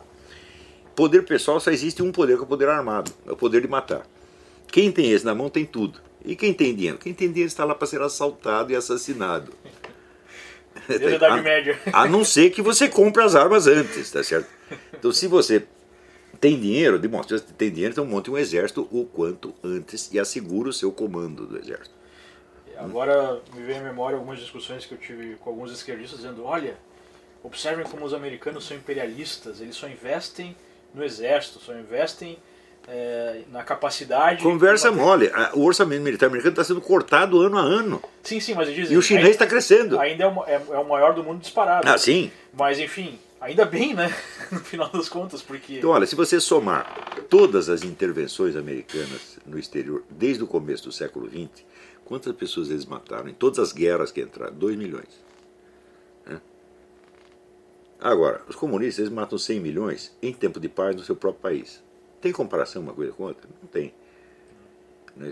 Então, outra coisa, os Estados Unidos, quando ocupam, entre aspas, um país, o que, que eles fazem? Transformam numa democracia, cria eleições livres e elege um inimigo deles. Como elegeram na França, na Alemanha, tudo quanto é lugar, na Itália. O maior exemplo é, né? talvez seja o próprio Japão, né? Depois o Japão, o Japão, eles vão lá criar a democracia, daqui a pouco elege um social-democrata anti-americano. E os americanos não se incomodam com isso. Né? Então, agora, você vê se, se, o imperialismo russo foi assim? Ele é assim? Olha o que eles estão fazendo na Ucrânia. Então, Olavo, nos ajude a entender essa incógnita que é a Rússia. O que, que, o que, que é a Rússia? Bom, a Rússia aconteceu o seguinte: eles há muito tempo já sabem que a economia comunista não funciona. E dentro da KGB eles devem ter discutido isso profundamente. Bom, nós não podemos desistir do nosso poder, do nosso esquema. Então nós temos que fazer uma outra pessoa, outra coisa, com as mesmas pessoas e o mesmo esquema de poder. Então o que nós fazemos? Fazemos uma transfusão ideológica, trocamos de discurso. Usamos outros pretextos ideológicos. Então contratam lá o seu Alexander Dugin para fazer um outro, um outro discurso. O que, que o Dugin fez? Ele pegou tudo quanto era americano e anti-ocidental, comunismo, nazismo, uh, anarquismo, tudo, esoterismo, ocultismo, islamismo, misturou tudo e fez um discurso. Então esse discurso ele apela para o antigo pessoal comunista, por quê? Porque é o mesmo esquema de poder. E apela para um bando de gente conservadora, cristã, etc., porque vem com uma conversa de valores cristãos. Mas o discurso não interessa, o discurso é apenas o pretexto. A prática. O que ele está fazendo é restaurar o Império Russo. É só isso, só isso que ele quer. o Império Russo com as mesmas pessoas, que é a mesma KGB de sempre, Tá então, para eles ficar no poder, vale tudo. Agora, tem gente aqui que acredita, diz, não, ele fez leis contra o homossexualismo. Né? É, e adere ao cara por causa disso. Seria... Agora, a Rússia continua sendo o grande fator corruptor. Nós sabemos, você lê o livro do Joseph D. Douglas, que chama Red Cocaine. Quem montou o sistema do tráfico de droga na América Latina foi a União Soviética. Né? E desde então nunca parou de crescer. Tá certo? Quando você pega tudo quanto é movimento terrorista no mundo, você vai ver as armas, elas vêm da onde? Da Rússia, sempre. Então é a mesma velha Rússia que está fomentando o terrorismo e subversão no mundo inteiro, trocando um pouco o discurso ideológico. Mas se você quer o discurso comunista, eles também têm para você. Você quer um discurso conservador? Seja, Nós temos. No final é o poder, simplesmente. Mas é evidente. É, é, veja, a Rússia sempre foi muito grande. Muito recurso muito recurso, mas impotente para tomar conta de si mesma. Hum? E então, é muito pobre, né? Muito na... pobre, exatamente. Então tem um complexo monstruoso. Então existe, desde o século XIX, os intelectuais russos, todos eles deliram, pensando no dia em que a Rússia vai ser a grande nação profética, que vai dominar o mundo tá certo? e vai ter uma missão divina para cumprir. Eles pensam essa porcaria desde o século XIX. E eles não conseguem desempenhar tal da missão divina, tá entendendo? Isso aí não é parecido com o, o Destino Manifesto aqui do, dos Founding Fathers? Sim, só que o Destino Manifesto existe, os americanos fizeram realmente, tá entendendo? Então, Pro lado bem. Ah, mas é, é, a coisa, você pensa aqui, aqui você tem uma, uma república que foi feita, vamos dizer, por pessoas que não queriam criar nada novo.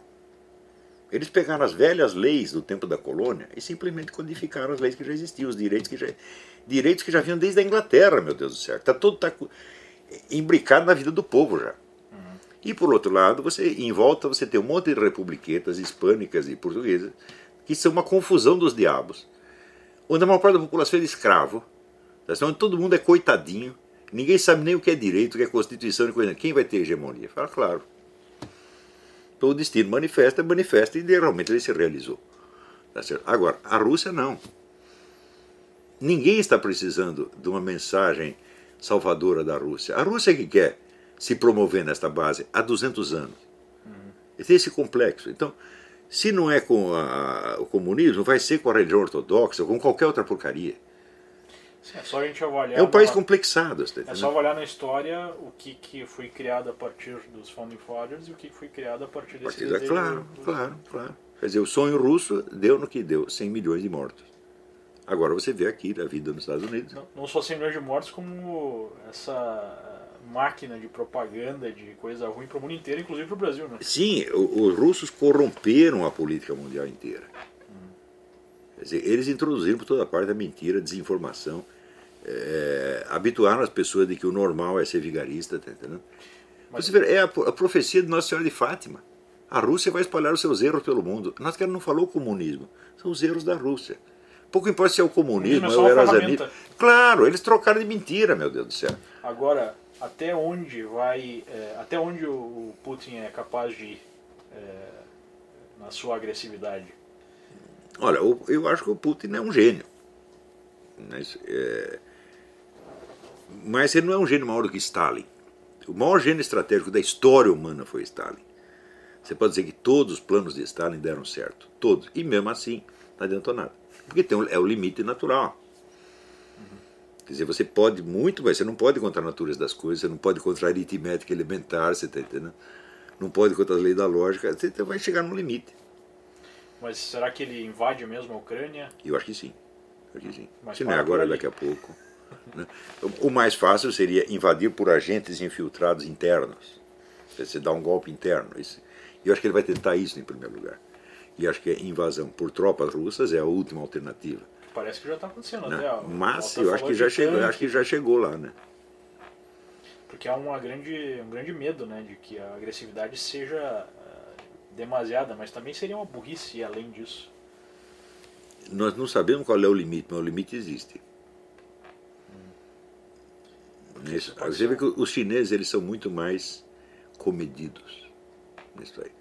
O chinês sabe avaliar sua força e sua fraqueza e o russo não sabe.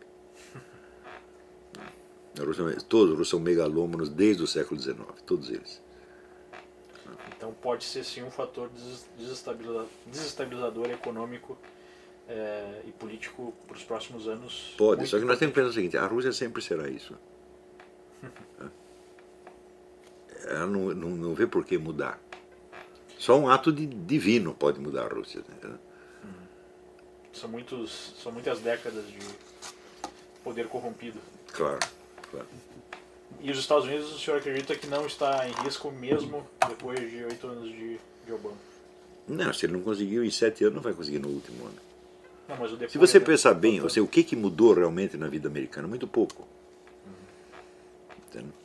É, o que mais me impressiona aqui realmente é a pujança é, do mundo dos negócios. Tipo, eu abri uma empresa aqui Não para, é uma coisa que não para. É um negócio tudo fácil, as coisas impressionante. Andam, todas as pessoas têm esse, essa veia de business. É, não, e aqui você tem uma mentalidade que é de facilitar as coisas.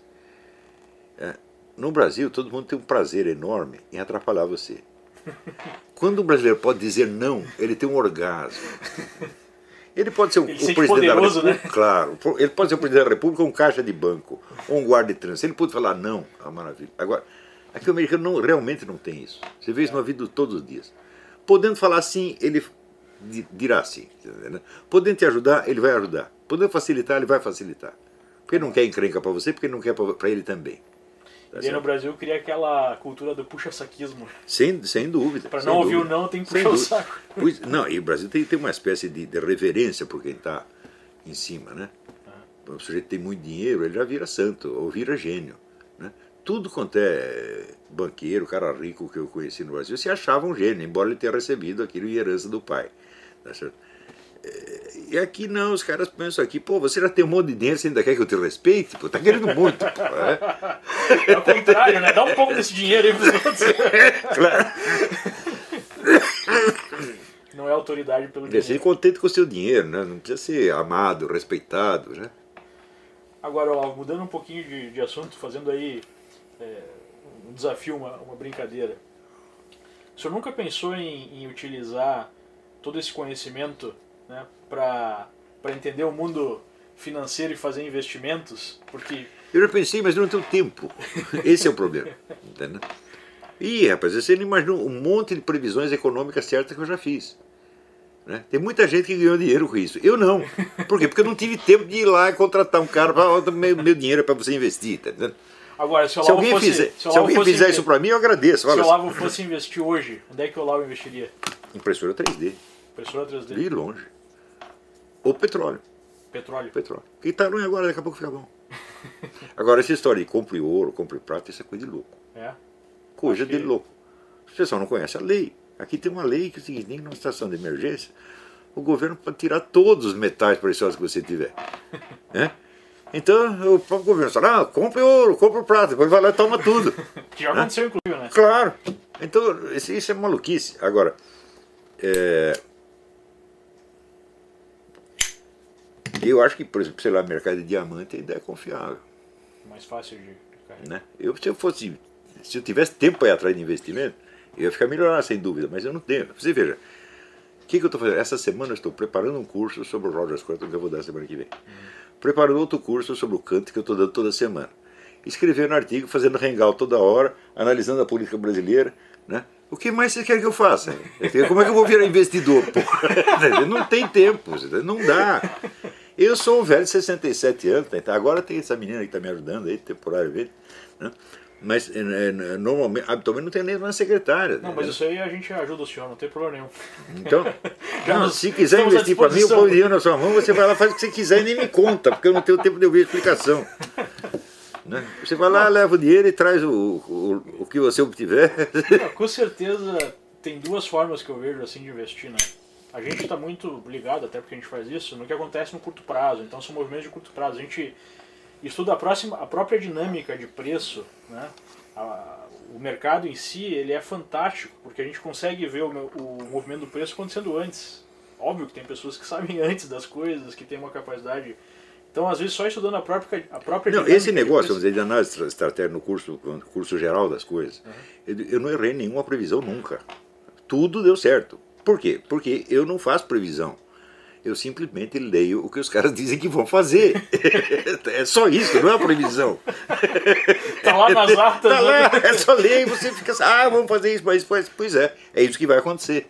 E essa seria a importância do investimento estratégico de longo prazo, porque essas coisas demoram um pouco para acontecer. Claro, claro, claro. E, e, tem que ser vista da maneira correta, né? Porque o próprio, um dos próprios sócios da 3G, né?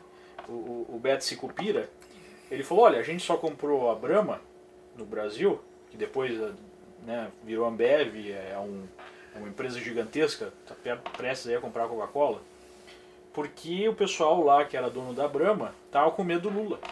Então eles venderam a preço de banana. Olha só.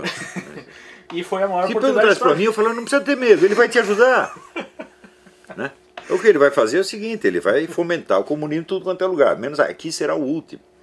Porque o Brasil é o centro, entendeu? é o cérebro do Foro de São Paulo. Então, se ele está na posição de comando, ele não pode se meter no meio da batalha. O general não desce da montanha para ir lá levar tiro. Não, ele fica aqui vendo e comandando. Isso é fonte de recurso, né? Então ele tem que ser o mais discreto, o mais moderado de tudo. E o Brasil, esta é a função do Brasil no Foro de São Paulo. Uhum. O Brasil tem as ideias e põe, cria os idiotas para realizar. Quem criou o Hugo Chaves foi o Lula. Hugo Chaves entrou no Foro de São Paulo em 1995. E o Lula, no aniversário do, do, do Foro de São Paulo em 2005, ele disse: Fomos nós que colocamos o companheiro Chaves lá. E foi mesmo, você está entendendo? E os outros também eles colocaram. Agora, eles não vão matar a galinha dos ovos de ouro, pô. Agora, faz, voltando um pouquinho então para a situação de Brasil, é, fazendo aí um, um, cenário, né, traçando um cenário. qual é que seria o, o pior cenário possível do ponto de vista das liberdades, do ponto de vista né, da gente manter uma estrutura de sociedade minimamente organizada? O pior que pode acontecer é o pessoal, é, empresários, investidores, continuarem analisando a coisa só pelo lado econômico e pensar assim: enquanto eles não estatizarem a minha empresa, não tem comunismo. Eu digo, mas eu já expliquei: o comunismo não é a socialização dos meios não de produção. Ele é a estatização de tudo mais.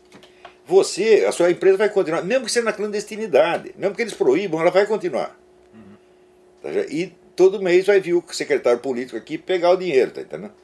É, a, propina, tá certo? Isso vai continuar assim. Que basicamente foi o que aconteceu com a Petrobras. Exatamente, exatamente. Agora, essa corrupção institucionalizada, isso faz parte do programa comunista. Eles não entendem um capitalismo honesto, porque eles são desonestos. Agora, se você pensar bem assim, você compara o nível de corrupção que tem no Estado, nos governos, com o que tem na empresa privada. Se a empresa privada tivesse um centésimo da corrupção que tem lá, ela afundava. Exatamente. Então, quer dizer, o nível de moralidade da, da, da empresa privada é infinitamente superior de qualquer governo no mundo. Mas na medida que começa essa promiscuidade de governo e empresa privada, a empresa privada também se corrompe. Foi as consultoras, basicamente. Exatamente. Agora você Até vê. porque o próprio diretor chegou e falou: olha, é, um deles acabou abrindo o bico e falou: o negócio é o seguinte, todo mundo sabe. Quem não paga não participa. Não mas, é, mas esse é óbvio. Isso é a coisa mais óbvia do mundo. Mas isso será assim que esse simples, esses, essa simples operação, essas pessoas presas e tudo mais, isso tem chance de gerar algo benéfico ou não? Tem se alguém se aproveitar disso com um esquema de poder. Não basta você denunciar, não basta nem se você pôr gente na cadeia. Você precisa pôr alguém no lugar dele e alguém com outra proposta completamente diferente. Será que um Aécio teria condições de ser minimamente isso? O Aécio, se ele aderisse às ideias do seu eleitorado, ele seria o herói nacional. Mas ele quis fazer o seguinte: não, deixa esse pessoal conservador votar em mim, porque eu continuo sendo um tucano de alma e coração. Não farei nada sério contra o PT. Só vou dar uma pressionada mais forte. Só dá uma pressionadinha, fala um pouquinho de mal, e isso é tudo. Né? Uhum. Mas se ele tivesse aderido sinceramente àquilo que os seus eleitores acreditavam, tá ele realmente seria um herói nacional. Mas será que ainda não tem a chance disso acontecer? Tem, se ele quiser. Ele pode fazer ainda. Mas é o tal negócio. Ele fica dando ouvido para gente como esse seu Graziano e outros eh, marqueteiro, etc, etc. Né? Eu dei assim, então não vai para frente, meu filho. É, ele mesmo falou numa entrevista que assim, ele deu olha, a virada lá na, na, na, na quanto eleição. Custou, quanto custou a campanha do Aécio? Um montão Oficialmente, de 250 milhões de reais. Muito bem. Agora, quanto custou a minha campanha para o pessoal sair à rua com cartaz, o Olavo tem razão? Zero. Zero. Não, custou a sua vida. Então, então é um trabalho de décadas. Eu, né? eu, sei fazer as coisas, o S não sabe. É? Eu não sou político, não sou sequer investidor, eu sou apenas um analista da situação. Isso é o sonho da minha vida. Quando eu era moleque, eu tinha muito complexo de ser burro. Eu achava que todo mundo estava entendendo tudo e só quem estava por fora era eu. É sério, Lauro? Sério, sério, sério. Então, por isso, qual era o meu sonho? Meu sonho era ser o cara que sabe o que está acontecendo, porra. É? E hoje eu sou isso. Quer dizer, eu, é uma vida realizada, eu fiz tudo que eu queria. Agora, ah, por que você não investiu? Ah, não pensei nisso. Entendeu? Não deu tempo. Outras coisas, que você não se candidata? Não, sei o que? não pensei nisso, não quero, não gosto. Eu gosto de fazer o que eu estou fazendo. Uhum. E fazendo muito bem. Então, mesmo quando a previsão é horrível, a gente tem, vamos dizer, parece um orgulho, a vaidade científica, tá entendendo? Olha, eu entendi o processo, eu sei como é que é. É alguma coisa, né? Mesmo que diz, olha, vai dar tudo errado, vai tudo pro brejo, não tem, não tem importância, pelo menos a previsão foi assim. Alguma coisa deu certo, a previsão. É verdade. Mas e qual seria, por outro lado, o melhor cenário? Que que o melhor, o melhor cenário seria uma liderança política aparecer com uma proposta realmente conservadora, cristã, enfrentar os caras, tomar o lugar deles e repor o Brasil no seu no caminho da normalidade. Fazer o que o povo quer que façam. Né? Agora, o que acontece é que o Brasil tornou ilegal o eleitorado. O eleitorado inteiro está na ilegalidade. O eleitorado inteiro é fascista, é nazista, é discurso de ódio. Né? Então, assim não dá, porra. Tem, tem que... Isso é a contra, contra movimento. Né? Claro, claro. Então tem que parar de ter medo dessa rotulação, dessa Isso, chama, isso aí chama espiral do silêncio, quer dizer, você faz o seu adversário perder o gosto até de discutir. Tem uma tese psicológica. É, Elizabeth Noelle Neumann, uma socióloga alemã que fez a teoria da espiral do silêncio, eu recomendo esse livro muito. Né? Então, esse pessoal todo caiu vítima da espiral do silêncio. Eles não querem ter um discurso próprio, tem que só imitar o discurso do, do inimigo. Isso é, é impressionante. Nas conversas que eu tive com alguns parlamentares, a preocupação com o que vai ser falado. né? Então, alguém fala assim, manda aquela boca, o problema é simples. Né? Agora, a mídia, o que é a mídia? São três ou quatro empresas. Qual é o tamanho da classe jornalística que determina isso? São umas 600 pessoas. Você vai ter medo, de, um país de 200 milhões de pessoas, você vai ter medo de 600 pessoas? Tira os 600, põe outro, e ainda, E ainda se for colocar 80% do poder, está em 50%. Claro, claro, 50%. Então você vai ter medo desta minoria, desta gente que só vive de mentirinha, de truquinho, porque não tem poder efetivamente. E que, gente que também tem medo de tudo. Pô, mas os caras têm medo de mim. que coisa absurda. O que, que sou eu? Eu não sou nada. Eu sou Zé Mané, você tá entendendo? É, mas talvez em algum momento eles saibam que a verdade é uma coisa poderosa, né? Eles não são capazes de entender isto. Eles acham que deve ter alguma força por trás, tem a CIA, tem o Mossad, tem alguma coisa. digo, é, tem, tem Deus, tá entendeu? Entendeu? O nosso Senhor Jesus Cristo tá ali, ó. É só isso que tem, o resto não tem mesmo, tá entendeu? É porque eles, eles avaliam os outros com por a forma si, por que si eles mesmos. As pessoas são tão covardes quanto eles. Entendeu? Agora- Eu nunca fui um covarde, mas eu lembro quando era jovem invejava os covardes. Porque eu digo, pô, eu sou um cara valente, eu enfrento tudo e vem todo pepino pra mim. Se eu fosse começar, eu dava uma choradinha, vinha todo mundo me ajudar. Eu queria ser como eles, mas eu não consigo. Eu entendo lá, eu entendo muito. O meu irmão dizia assim, sabe qual é o nosso problema? Nosso problema é que nós assistimos muito filme de John Wayne, nós acreditamos em tudo. Os americanos são muito assim, né? São, são, são. Os americanos são um povo valente, impressionante. Não é só no hino que tá lá. né? Não, não, não, não, não. Eles são, são, são bons mesmo, tá entendendo? Agora, se esse cenário positivo se impusesse, quanto tempo levaria para se desenvolver? Muito rápido, Rápido. Muito rápido, muito rápido. Então a gente está, digamos assim, com as condições apropriadas. Só é preciso Agora, a oportunidade é um cavalo sem rabo. A oportunidade é agora. Se alguém se levantar e dizer, olha, nós aqui, nós somos um país cristão, nós queremos a democracia, nós queremos os direitos para todo Não mundo. queremos nada de Venezuela, não queremos Não queremos Venezuela, não queremos Cuba, não queremos essa porcaria, não queremos essa corrupção, essa roubalheira que vocês estão fazendo. Nós queremos o Brasil de sempre, o Brasil antigo. né? Como era. O Brasil era um país maravilhoso, um país gostoso de você viver. Mesmo no tempo da ditadura era. Não havia Pois é, tanto os medo. meus pais falam isso. Só que da maneira que sai na mídia, parece que era um negócio que tava todo mundo preso em casa, que ninguém poderia se expressar de forma alguma, que existia Olha, uma... é o tal negócio. Você pensa, veja assim, quantos jornais impressos de oposição existiam na época? Dezenas. Quantos tem hoje? Nenhum. Acabando de fazer o primeiro que o Mídia Sem Máscara. É. Quantos jornais na época, jornais da grande mídia, eram dirigidos por gente da direita? Nenhum. Hum? Então, quer dizer, você tinha liberdade de expressão. O período da ditadura foi o período de maior prosperidade da indústria do livro comunista no Brasil.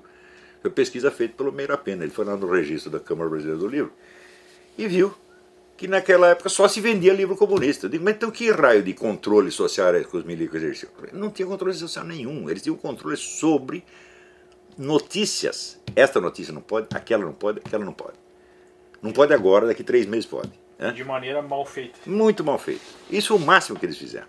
Eles Teve não- pessoas que morreram não- também, mas comparando com outras ditaduras. Sim, houve uma briga e morreu. 400 de um lado, 200 do outro. Hum? Quem matou mais, evidentemente, ganhou. É certo? Então não foi uma coisa que eles foram né, atacar cidadãos pacíficos. Não, não fizeram isso. Pô. É?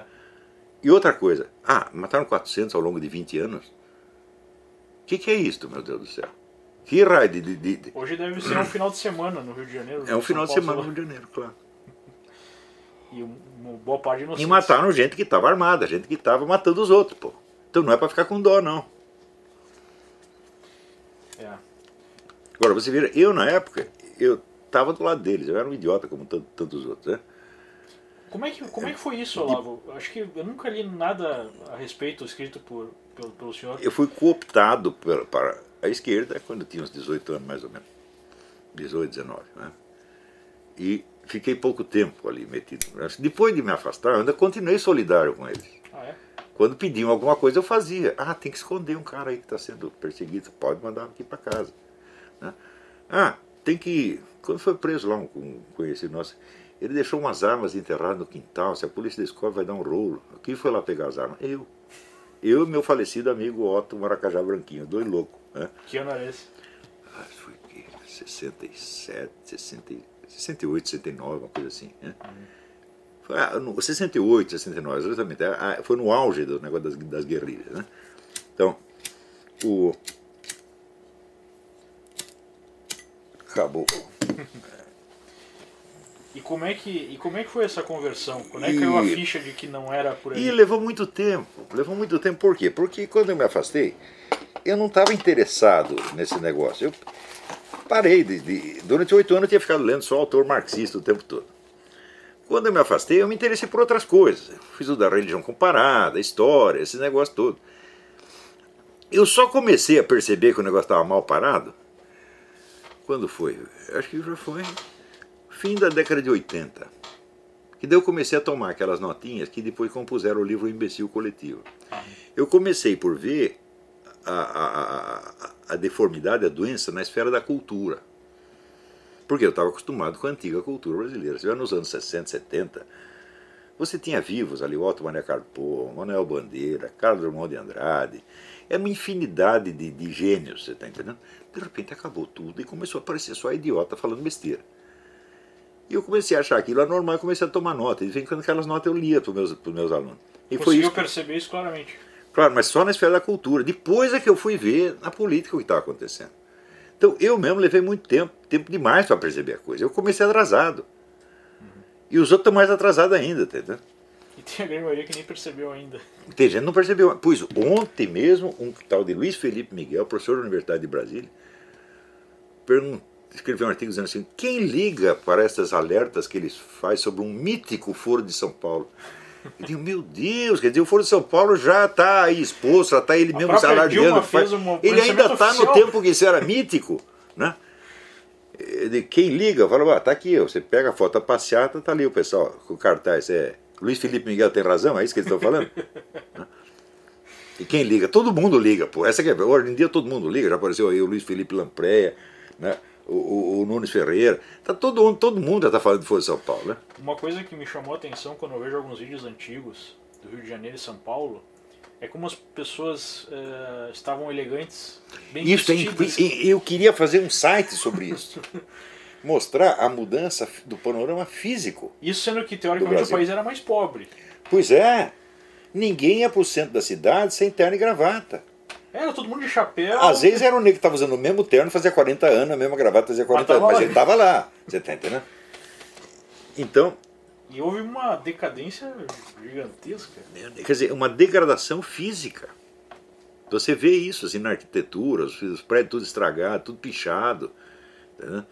Né? É, o pessoal não tem mais amor pela, nem pela paisagem física, nem pela paisagem humana. É, a ponto de se tratar a favela como arte, né? Arquitetos brasileiros tratando a favela como uma coisa artística, uma coisa bonita. Pois é, agora, não, então, ah, você gosta da favela? Então é o seguinte, vamos embelezá-la. Pelo menos pinta os barracos, porra. hã? Custa. Eu, se eu fosse prefeito do Rio, eu teria isso. Olha, velho, vamos fazer uma campanha, dá um balde de tinta para cada mas um. aí, Lau, tu vai estragar a beleza original da é. favela. Essa pobreza tão linda. né, quando a gente faz um prédio muito feio, você fala, não, então você, você é obrigado a cobrir esse prédio com trepadeira. Põe umas trepadeiras, em dois anos sumiu, ficou tudo verde, fica tudo bonito. Né? Embelezar o ambiente é uma coisa fundamental. No Brasil perderam essa noção. Agora os milicos têm culpa nisso. Porque eles fizeram uma série de reformas nas cidades que enfeiaram as cidades monstruosamente. Com aqueles minhocões. Quando destruíram a Praça da Sé em São Paulo, que era um monumento histórico, tá entendendo? Para fazer aquela coisa horrível, aquele chafariz de, de pastilha no meio. Pelo amor de Deus, É, né? Acho que o miocão ainda é o pior. A Praça Roosevelt, quer dizer, na Praça Roosevelt, no Minhocão, é, por quê? É engenharia militar. É, a eficiência é a única coisa que vale. Porque assim, a eficiência é amanhã a gente joga tudo fora. E é Né? impressionante, né? Como a gente viajando o mundo assim vê que em qualquer lugar desenvolvido é bonito. As coisas são organizadas e bonitas. O Brasil ficou muito feio. pô. ficou muito feio, sobretudo, a partir do governo JK. Quando veio a indústria do automóvel, o pessoal começou a ganhar dinheiro. Falaram, você não pode pôr dinheiro na mão de idiota, meu Deus do céu. né? Então, se eu chegava dinheiro, o prefeito de cidade do interior falava, ah, vamos derrubar tudo isso aqui, botar um chafariz de pastilha aí no meio, com né, chafariz luminoso. Com... Bom, própria Brasília, né? Brasília. É o, o, símbolo máximo. Deixar os Niemeyer construir coisa, não podiam, podiam mandar fazer outra coisa. Né? Eu fiz aquela catedral ridícula, que é um cacho de banana virado de cabeça para baixo. Né? É, é, que tudo isso é muito feio. Agora, o que, que se conserva de bonito no Brasil? Aquilo que é antigo. Né? Você vai na Quinta Boa Vista, no Rio de Janeiro, né? Quinta Alta Boa Vista, agora faz tempo que eu saí de lá. São é, aqueles casarões do tempo do Império, que coisa mais linda que era, pô. Eu falei, igrejas no interior de Minas, muito bonitas. Você chega ali em Ouro Preto, né? Ah, a cidade lá do, do Aécio, como é que chama? Esqueci. É bem no interior também. É. Tem essas coisas antigas bonitas. Ficou bonito onde o pessoal não tinha dinheiro para destruir. Por que, que o Rio de Janeiro ainda é mais bonito que São Paulo? Porque São Paulo tinha mais dinheiro. Então destruía mais coisa. É. Senão no Rio de Janeiro já teriam tirado o Cristo Redentor, tirado o Corcovado, né? Para botar alguma porcaria no lugar. Isso é impressionante aqui nos Estados Unidos também, como se preocupa com, com a estética. Mesmo... Você vê que aqui, mesmo nos lugares mais humildes, você está aqui na, numa região de gente pobre, na verdade, aqui na Virgínia. É tudo bonito. Qualquer casinha vagabunda é bonitinha. É. Não é isso? Agora, bonitinha por quê? Porque eles têm o senso da harmonia do ambiente. O brasileiro, quando vai fazer um negócio, ele só pensa na casa dele. Ah, eu quero uma casa assim, assim, assado, assado. Tá bom. A sua casa, isoladamente, solta no espaço, seria até bonita, mas no meio desta rua aqui, no meio das outras, não vai combinar. Eles não têm essa noção. É, é uma mansão lá perto da favela. Isso, isso, é isso. É, é, não, eu tinha, uma, eu tinha um amigo que morava num prédio onde morava o general Figueiredo. E você, da janela, você via favelão. Olha que bonito. Bom, eu tenho uma, uma última pergunta também, já tomei bastante do teu tempo. É, muitas pessoas chegam até mim perguntando o seguinte: Poxa, eu, eu entendo o que está acontecendo, caiu a ficha. O que, que eu devo fazer? O que, que eu posso fazer para ajudar? Crie um movimento de normalização do Brasil. Você não pode construir um país com base, tá certo? Em ideias malucas de psicopatas. Mas como criar esse movimento? Entendeu? Bom, isso tem que partir das lideranças já existentes. Estão surgindo várias por aí, né? né? E tem que vir com um discurso conservador mesmo, né? entendeu? Mas. É, Só que é, as pessoas entendem também o seguinte, né? Isso dá trabalho. Isso requer. Claro que dá trabalho. Isso requer uma dedicação, né? É, agora, tem que ser o discurso conservador, mas não pode ser aquele ranço de discurso é, policial e ultramoralista de, do, da, da direita dos anos 60 e 70. Não pode isso aí. De proibir a existência de gays, de proibir a... Não, isso aí realmente não pode. Tá entendendo? Namorar só na quarta-feira. Não, isso aí não, não, não, não, tem, não tem sentido ser assim. Tá entendendo? Isso é uma coisa doente também. Né? Então tem que ser, vamos dizer, um. Discurso conservador moderno. Um discurso conservador esclarecido, não é moderno, tem que ser um negócio esclarecido. Né? Então, por exemplo, você não pode. Eu vou te, te, te dar um exemplo. Apareceu esta, esta travesti, Talita Oliveira, falando umas verdades sobre o movimento gaysista. Ela disse, olha aqui, eu levei uma facada aqui, mas não foi nenhum machista que me deu a facada, foi um traveco. né? E esse pessoal tudo aí que está matando gay e tal, é tudo garoto de programa, é tudo, é tudo homossexual também. Quer dizer, vocês não são flores que Ela disse a verdade, pô. Né? É isso mesmo. Os caras caíram de pau nela. Só nós, eu meus alunos, que fomos lá defender ela. Você acha que eu sou capaz de levantar uma palavra contra a conduta sexual dela? em público. Não sou capaz de dizer isso. É? Por quê? A Thalita não tem mais pecado do que nós. Tem os dela como nós temos nós. Tá nós não estamos aqui para jogar pedra em ninguém. Não pode ser assim. E as decisões dela interferem a ela, né? Claro. Então, você veja. É, eu me posiciono muito contra o movimento gaysista. Por quê? Porque eles querem criar leis que os tornam uma comunidade privilegiada, que vão ter direitos que nunca ninguém jamais teve. O direito de não ser criticado jamais. Eu digo, mas Deus, o Papa não tem esse direito. Nossa Senhora não tem esse direito, mas vocês vão ter. Então, essa é coisa de psicopata, não é o problema da sua orientação sexual. Se você fosse louco na cama, Eu não me meteria na sua vida. Mas você quer ser louco na vida pública, meu Deus do céu. Hã?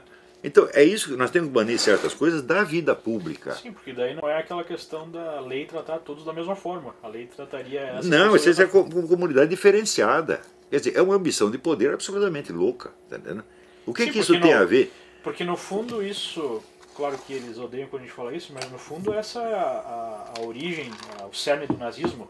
É um, é um tipo de pessoa superior a outra. Mas é, mas é evidente, é o grupo privilegiado.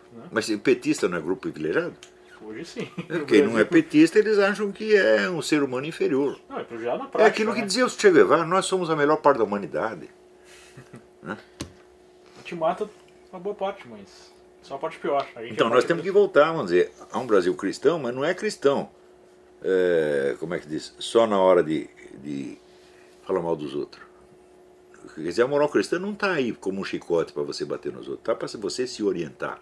E quando falar dos outros, seja humilde. Né? Teve Seja- um, teve um pastor aqui nos Estados Unidos que lançou uma frase que deu bastante polêmica é Deus prefere um ateu é, bondoso do que um cristão malvado. Bom, isso não é bem assim. é. Deus tem um Eu forte concordo. preconceito em favor dos cristãos. É, mas o problema é que hoje você é, no Brasil você tem uma espécie de cristianismo rancoroso, moral cristã rancorosa. Não, o, que eu, o que eu me refiro. Isso tem que acabar. O que eu me refiro é, é que eventualmente as pessoas têm um, um discurso do, né, cristão, só que na prática se portam ao inverso. E eventualmente alguns que não têm, na prática, conseguem. Olha, qual for o cristianismo desses caras? Em primeiro lugar, se resume a moral sexual, radicalizada. Você está entendendo? É, isso já é uma perversão em si mesmo. Se você estudar a história da moral europeia ao longo dos tempos, você vai ver que uma intolerância de tipo sexual só aparece no século XIX. né? Com a ascensão, vamos dizer, do regime eh, burguês. Então são os preconceitos de uma classe que se transmitem por resto da sociedade. Antes você tinha uma margem de tolerância enorme. Você, por exemplo, você estuda a história de Abelardo de Heloísa. Né? Abelardo, professor de Heloísa, estava lá comendo a garota, fazia anos ninguém ligava. Hum. Isso acontecia e o pessoal fazia vista grossa. Por que, que pegaram o sujeito e o castraram? Fizeram isso quando ele fugiu com ela para casar. Tá entendendo? Quer dizer, não era um problema de, de moralismo sexual.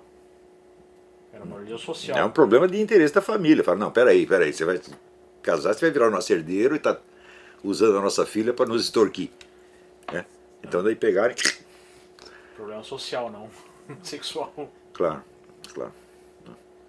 E você, você Então nó- nós poderíamos dizer para essas pessoas que querem fazer alguma diferença, procurarem né, se associar a outras pessoas que também querem fazer diferença. claro, é, Claro. E, e Agora, colocar- o, cam- o campo aí está nisso. aberto. Você vê qualquer sujeito que come, sai para a rua com um discurso um pouco mais firme contra o PT, ele vira um ídolo nacional. Você vê o Ronaldo Caiado existe há quantos anos? Ninguém reparava nele. De repente, apareceu o próprio Aécio Neves. Lá no Rio Grande do Sul, eu tive um contato grande com o candidato o Marcel Van Hatten. Uhum. E ele foi lá em praça pública, estava lá na, na, naquela na- pré-eleição, tava a Maria do Rosário lá. Ele Eu vi pegou, essa cena. pegou o gramofone dele lá e. Ó, isso aí é defensora de direitos humanos só para os bandidos. Eu, vi- eu vi essa, eu vi o vídeo disso aí. Virou. né, foi para. Foi ah, altamente. Qualquer um que fale qualquer, qualquer pequena verdade hoje em dia né, tem repercussão. O povo está ávido por isso aí. Por quem fale para ele as coisas que ele está vendo. Não vem com ideia acredita, né? esquisita. Que ele, a coisa que ele acredita, porque ele está vendo todos os dias. Tá entendendo? Então, os políticos precisam parar de dar ouvido a marqueteiro né, e dar ouvido a esses eh, assessores iluminados. Né, que dizem, não, você não pode falar tal coisa, porque o que, que a mídia vai falar de você? Fala, não, você não tem que pensar o que a mídia vai falar de você. Você tem que forçar a mídia a dizer o que você quer. Que é a estratégia do, do nosso inimigo. É exatamente o que eles fazem. Tá certo? Então, eu acho, eu acho que a mídia tem que ser conquistada. Hum? É, a mídia é a grande barreira. Tá certo? Não adianta você tentar, ah, vamos tentar tirar a Dilma. Eu falo, não, você não precisa tirar a Dilma, você precisa tirar esses caras das redações primeiro. Ou o cara vem, ah, não, intervenção militar já. Intervenção militar, isso não faz sentido. Houve intervenção militar em 1964, por quê? Porque o João Goulart ele tinha um forte esquema militar. Tinha vários generais que estavam dispostos a matar e morrer por ele. Então, houve uma revolta de generais contra generais, de milico contra milico. Milico não faz guerra com civil, meu Deus do céu. Agora, o governo não tem esse esquema militar na mão. Está entendendo? Para compensar, na época você tinha um forte movimento, resistência civil, na mídia, a mídia inteira era contra o João Goulart, e no parlamento. E hoje você não tem. Sim, foi um milhão de pessoas para a rua. Então a situação é exatamente inversa. Você está entendendo? Então falar em golpe militar nessas circunstâncias não faz o menor sentido. O que você tem é que criar um movimento civil tão forte quanto aquele. Tem que criá-lo em, primeiríssimo lugar na mídia. Sim, algumas pessoas tratam a intervenção militar como um fim, mas nunca seria um fim. Claro, ela é um meio, ela é um instrumento. Mas não é um instrumento adequado nesse momento porque os caras não têm contra quem dar um golpe. Você está entendendo? Agora, você... acho, que, acho que você colocou, só para finalizar, lá, você colocou um ponto importante. O PT não tem forças armadas ou poder tem. pra O que ele matar tem são pra- forças armadas acomodadas. Né? Os milicos viraram tudo funcionário público, só pensa em aposentadoria. Então, nesse sentido, eles não são um perigo para o governo. Mas eles também não são um instrumento que possa ser usado pelo governo contra o povo. Se você mandar os que generais. acontece na Venezuela hoje. Você vê, no tempo do João Goulart, João Goulart mandou invadir militarmente o estado da Guanabara. O pessoal não lembra mais isso aí. Pois é. Tô falando, na época você tinha tropas para fazer isso, invadir um estado da federação, meu Deus do céu. Isso é uma agressão. militar. Agressão. Então, o pessoal partiu para o golpe porque já viu um golpe em andamento. Golpe militar. Então é milico contra milico. Agora, você vai, o milico contra civil, o milico vai fazer o quê? É? Eles fizeram o golpe para desarmar as tropas armadas do outro lado, que intimidaram e foram para casa mesmo. Agora, hoje você não tem contra quem fazer um golpe militar. E eles já mostraram durante o regime militar que eles não sabem lidar com a revolução cultural. Sem Então, sombra de então dúvida. não faria, Sem sombra de dúvida. Não faria. Não, não Agora, teria- você veja, eu acho que os milicos tinham que ter agido há muito tempo. Não agir militarmente. Mas eles tinham, por exemplo, as Forças Armadas tinham que ter agido politicamente. Por exemplo, eles tinham que ter processado cada vagabundo que na mídia publicou mentira contra eles. Nunca fizeram isso. Não, e colocar Não mais. queriam se impor. Eles queriam ser assim, o grande mundo. E serem mais agressivos para defender o que de fato aconteceu. Mas Né? é claro. Se eles tivessem reagido contra a mídia, 2002, 2003, 2005, tudo teria sido diferente. É. Eu mesmo aconselhei isso mil vezes em conferências que eu fazia. Falei, vocês não podem deixar esse pessoal falar o que quiser. Porque, por enquanto, falar contra vocês é de graça e, dá, e rende. Vocês têm que fazer o contrário. Falar contra vocês tem que dar prejuízo. Mas eles nunca quiseram. Eles não, ah, não queremos nos meter nisso, não queremos conflito. Bom, agora acontece que o esquema ficou muito poderoso demais. Né? Então, Mas não há uma chance do PT conseguir armar um exército. se eles conseguirem fazer essa política de centralizar as polícias, aí fica perigoso. É uma etapa, para eles é a etapa vital, ter uma força armada para poder reprimir a população. E tirar o Congresso do meio do caminho. Né? Claro. Por isso que eles Claro. estão tão efetivamente Claro. colocando a questão da Ou reforma política. castrar o Congresso, né? É. É, A reforma isso, política- é, isso é importante. Olhando hoje o site do partido, definições, resoluções. Mas não adianta você ser contra isto se você não quer destruir o próprio PT. O PT agora tem esse projeto. Se você vence o projeto, eles criam outro. em então algum tem- momento consegue. Claro. Então tem que tirar, remover o Foro de São Paulo da vida pública. Devolver esses caras da sua vida privada. Eh, Se eu, ti- se eu tivesse poder de legislar e de fazer cumprir a legislação, eu faria uma lei assim, olha, se você usou o aparelho de Estado para a prática de crimes, você terá os seus direitos políticos cassados para sempre e você será proibido de exercer qualquer atividade na mídia ou na educação. Pra fazer, não vamos te prender, não vamos te bater, não vamos fazer nada. Você só vai para sua vida privada, abre lá um posto de gasolina e não amola mais. Senão o que acontece é que nem um mensalão, onde se fez um esforço gigantesco para deixar de ser um ano na cadeia. Pois é, né? Pois é. E agora deve estar em casa fazendo política novamente. Então, o certo seria nem um dia na cadeia, mas também nem um dia na política. você vai sair da política para sempre. Seria muito melhor para a sociedade. Claro. Você tem seus direitos políticos caçados para sempre. Você nunca pode ser candidato nem a vereador, nem ser secretário da, da, da, da Economia, secretário da Agricultura, nenhum cargo público jamais. Só isso, não precisa para cadeia. Você não pode presidir um partido, você não pode ter atividade política nenhuma. Pronto, acabou. Será que veremos isso um dia lá? Não sei. Não sei, mas eu acho que esse seria. Mas no caso de haver um movimento conservador que tomasse o poder, eu, essa seria a minha proposta. Remover essas pessoas da vida pública. Certo. Cadeia não resolve nada. Cadeia não tira ninguém da política, meu Deus do céu. Nem do crime, né? Tá lá Nem o do crime, Beiramar claro, lá, claro, claro, claro. Bom, Lavo, queria te agradecer novamente. Eu que agradeço. Foi excepcional aqui a nossa conversa. Creio que será muito proveitosa para o nosso público. E eu fiz questão de pegar opiniões eh, um pouco fora né, do que a gente está acostumado a fazer, porque eu acho que elas são extremamente importantes. Como você mesmo colocou, eh, às ve- às vezes a gente fica preso na análise econômica e não consegue ver a, a big picture. né? Sim, a é que é importante, mas ela- ela- é, você tem a- toda a sociedade em torno. A economia não é um balão que está boiando no, no- espaço platônico, você tá? Né? A economia é feita de gente, pô. E responde às leis. Né? Claro. Então, muito obrigado Então é isso, obrigado eu. E espero que seja a primeira aí que a gente tenha outras oportunidades. Tá muito bom. Obrigadão.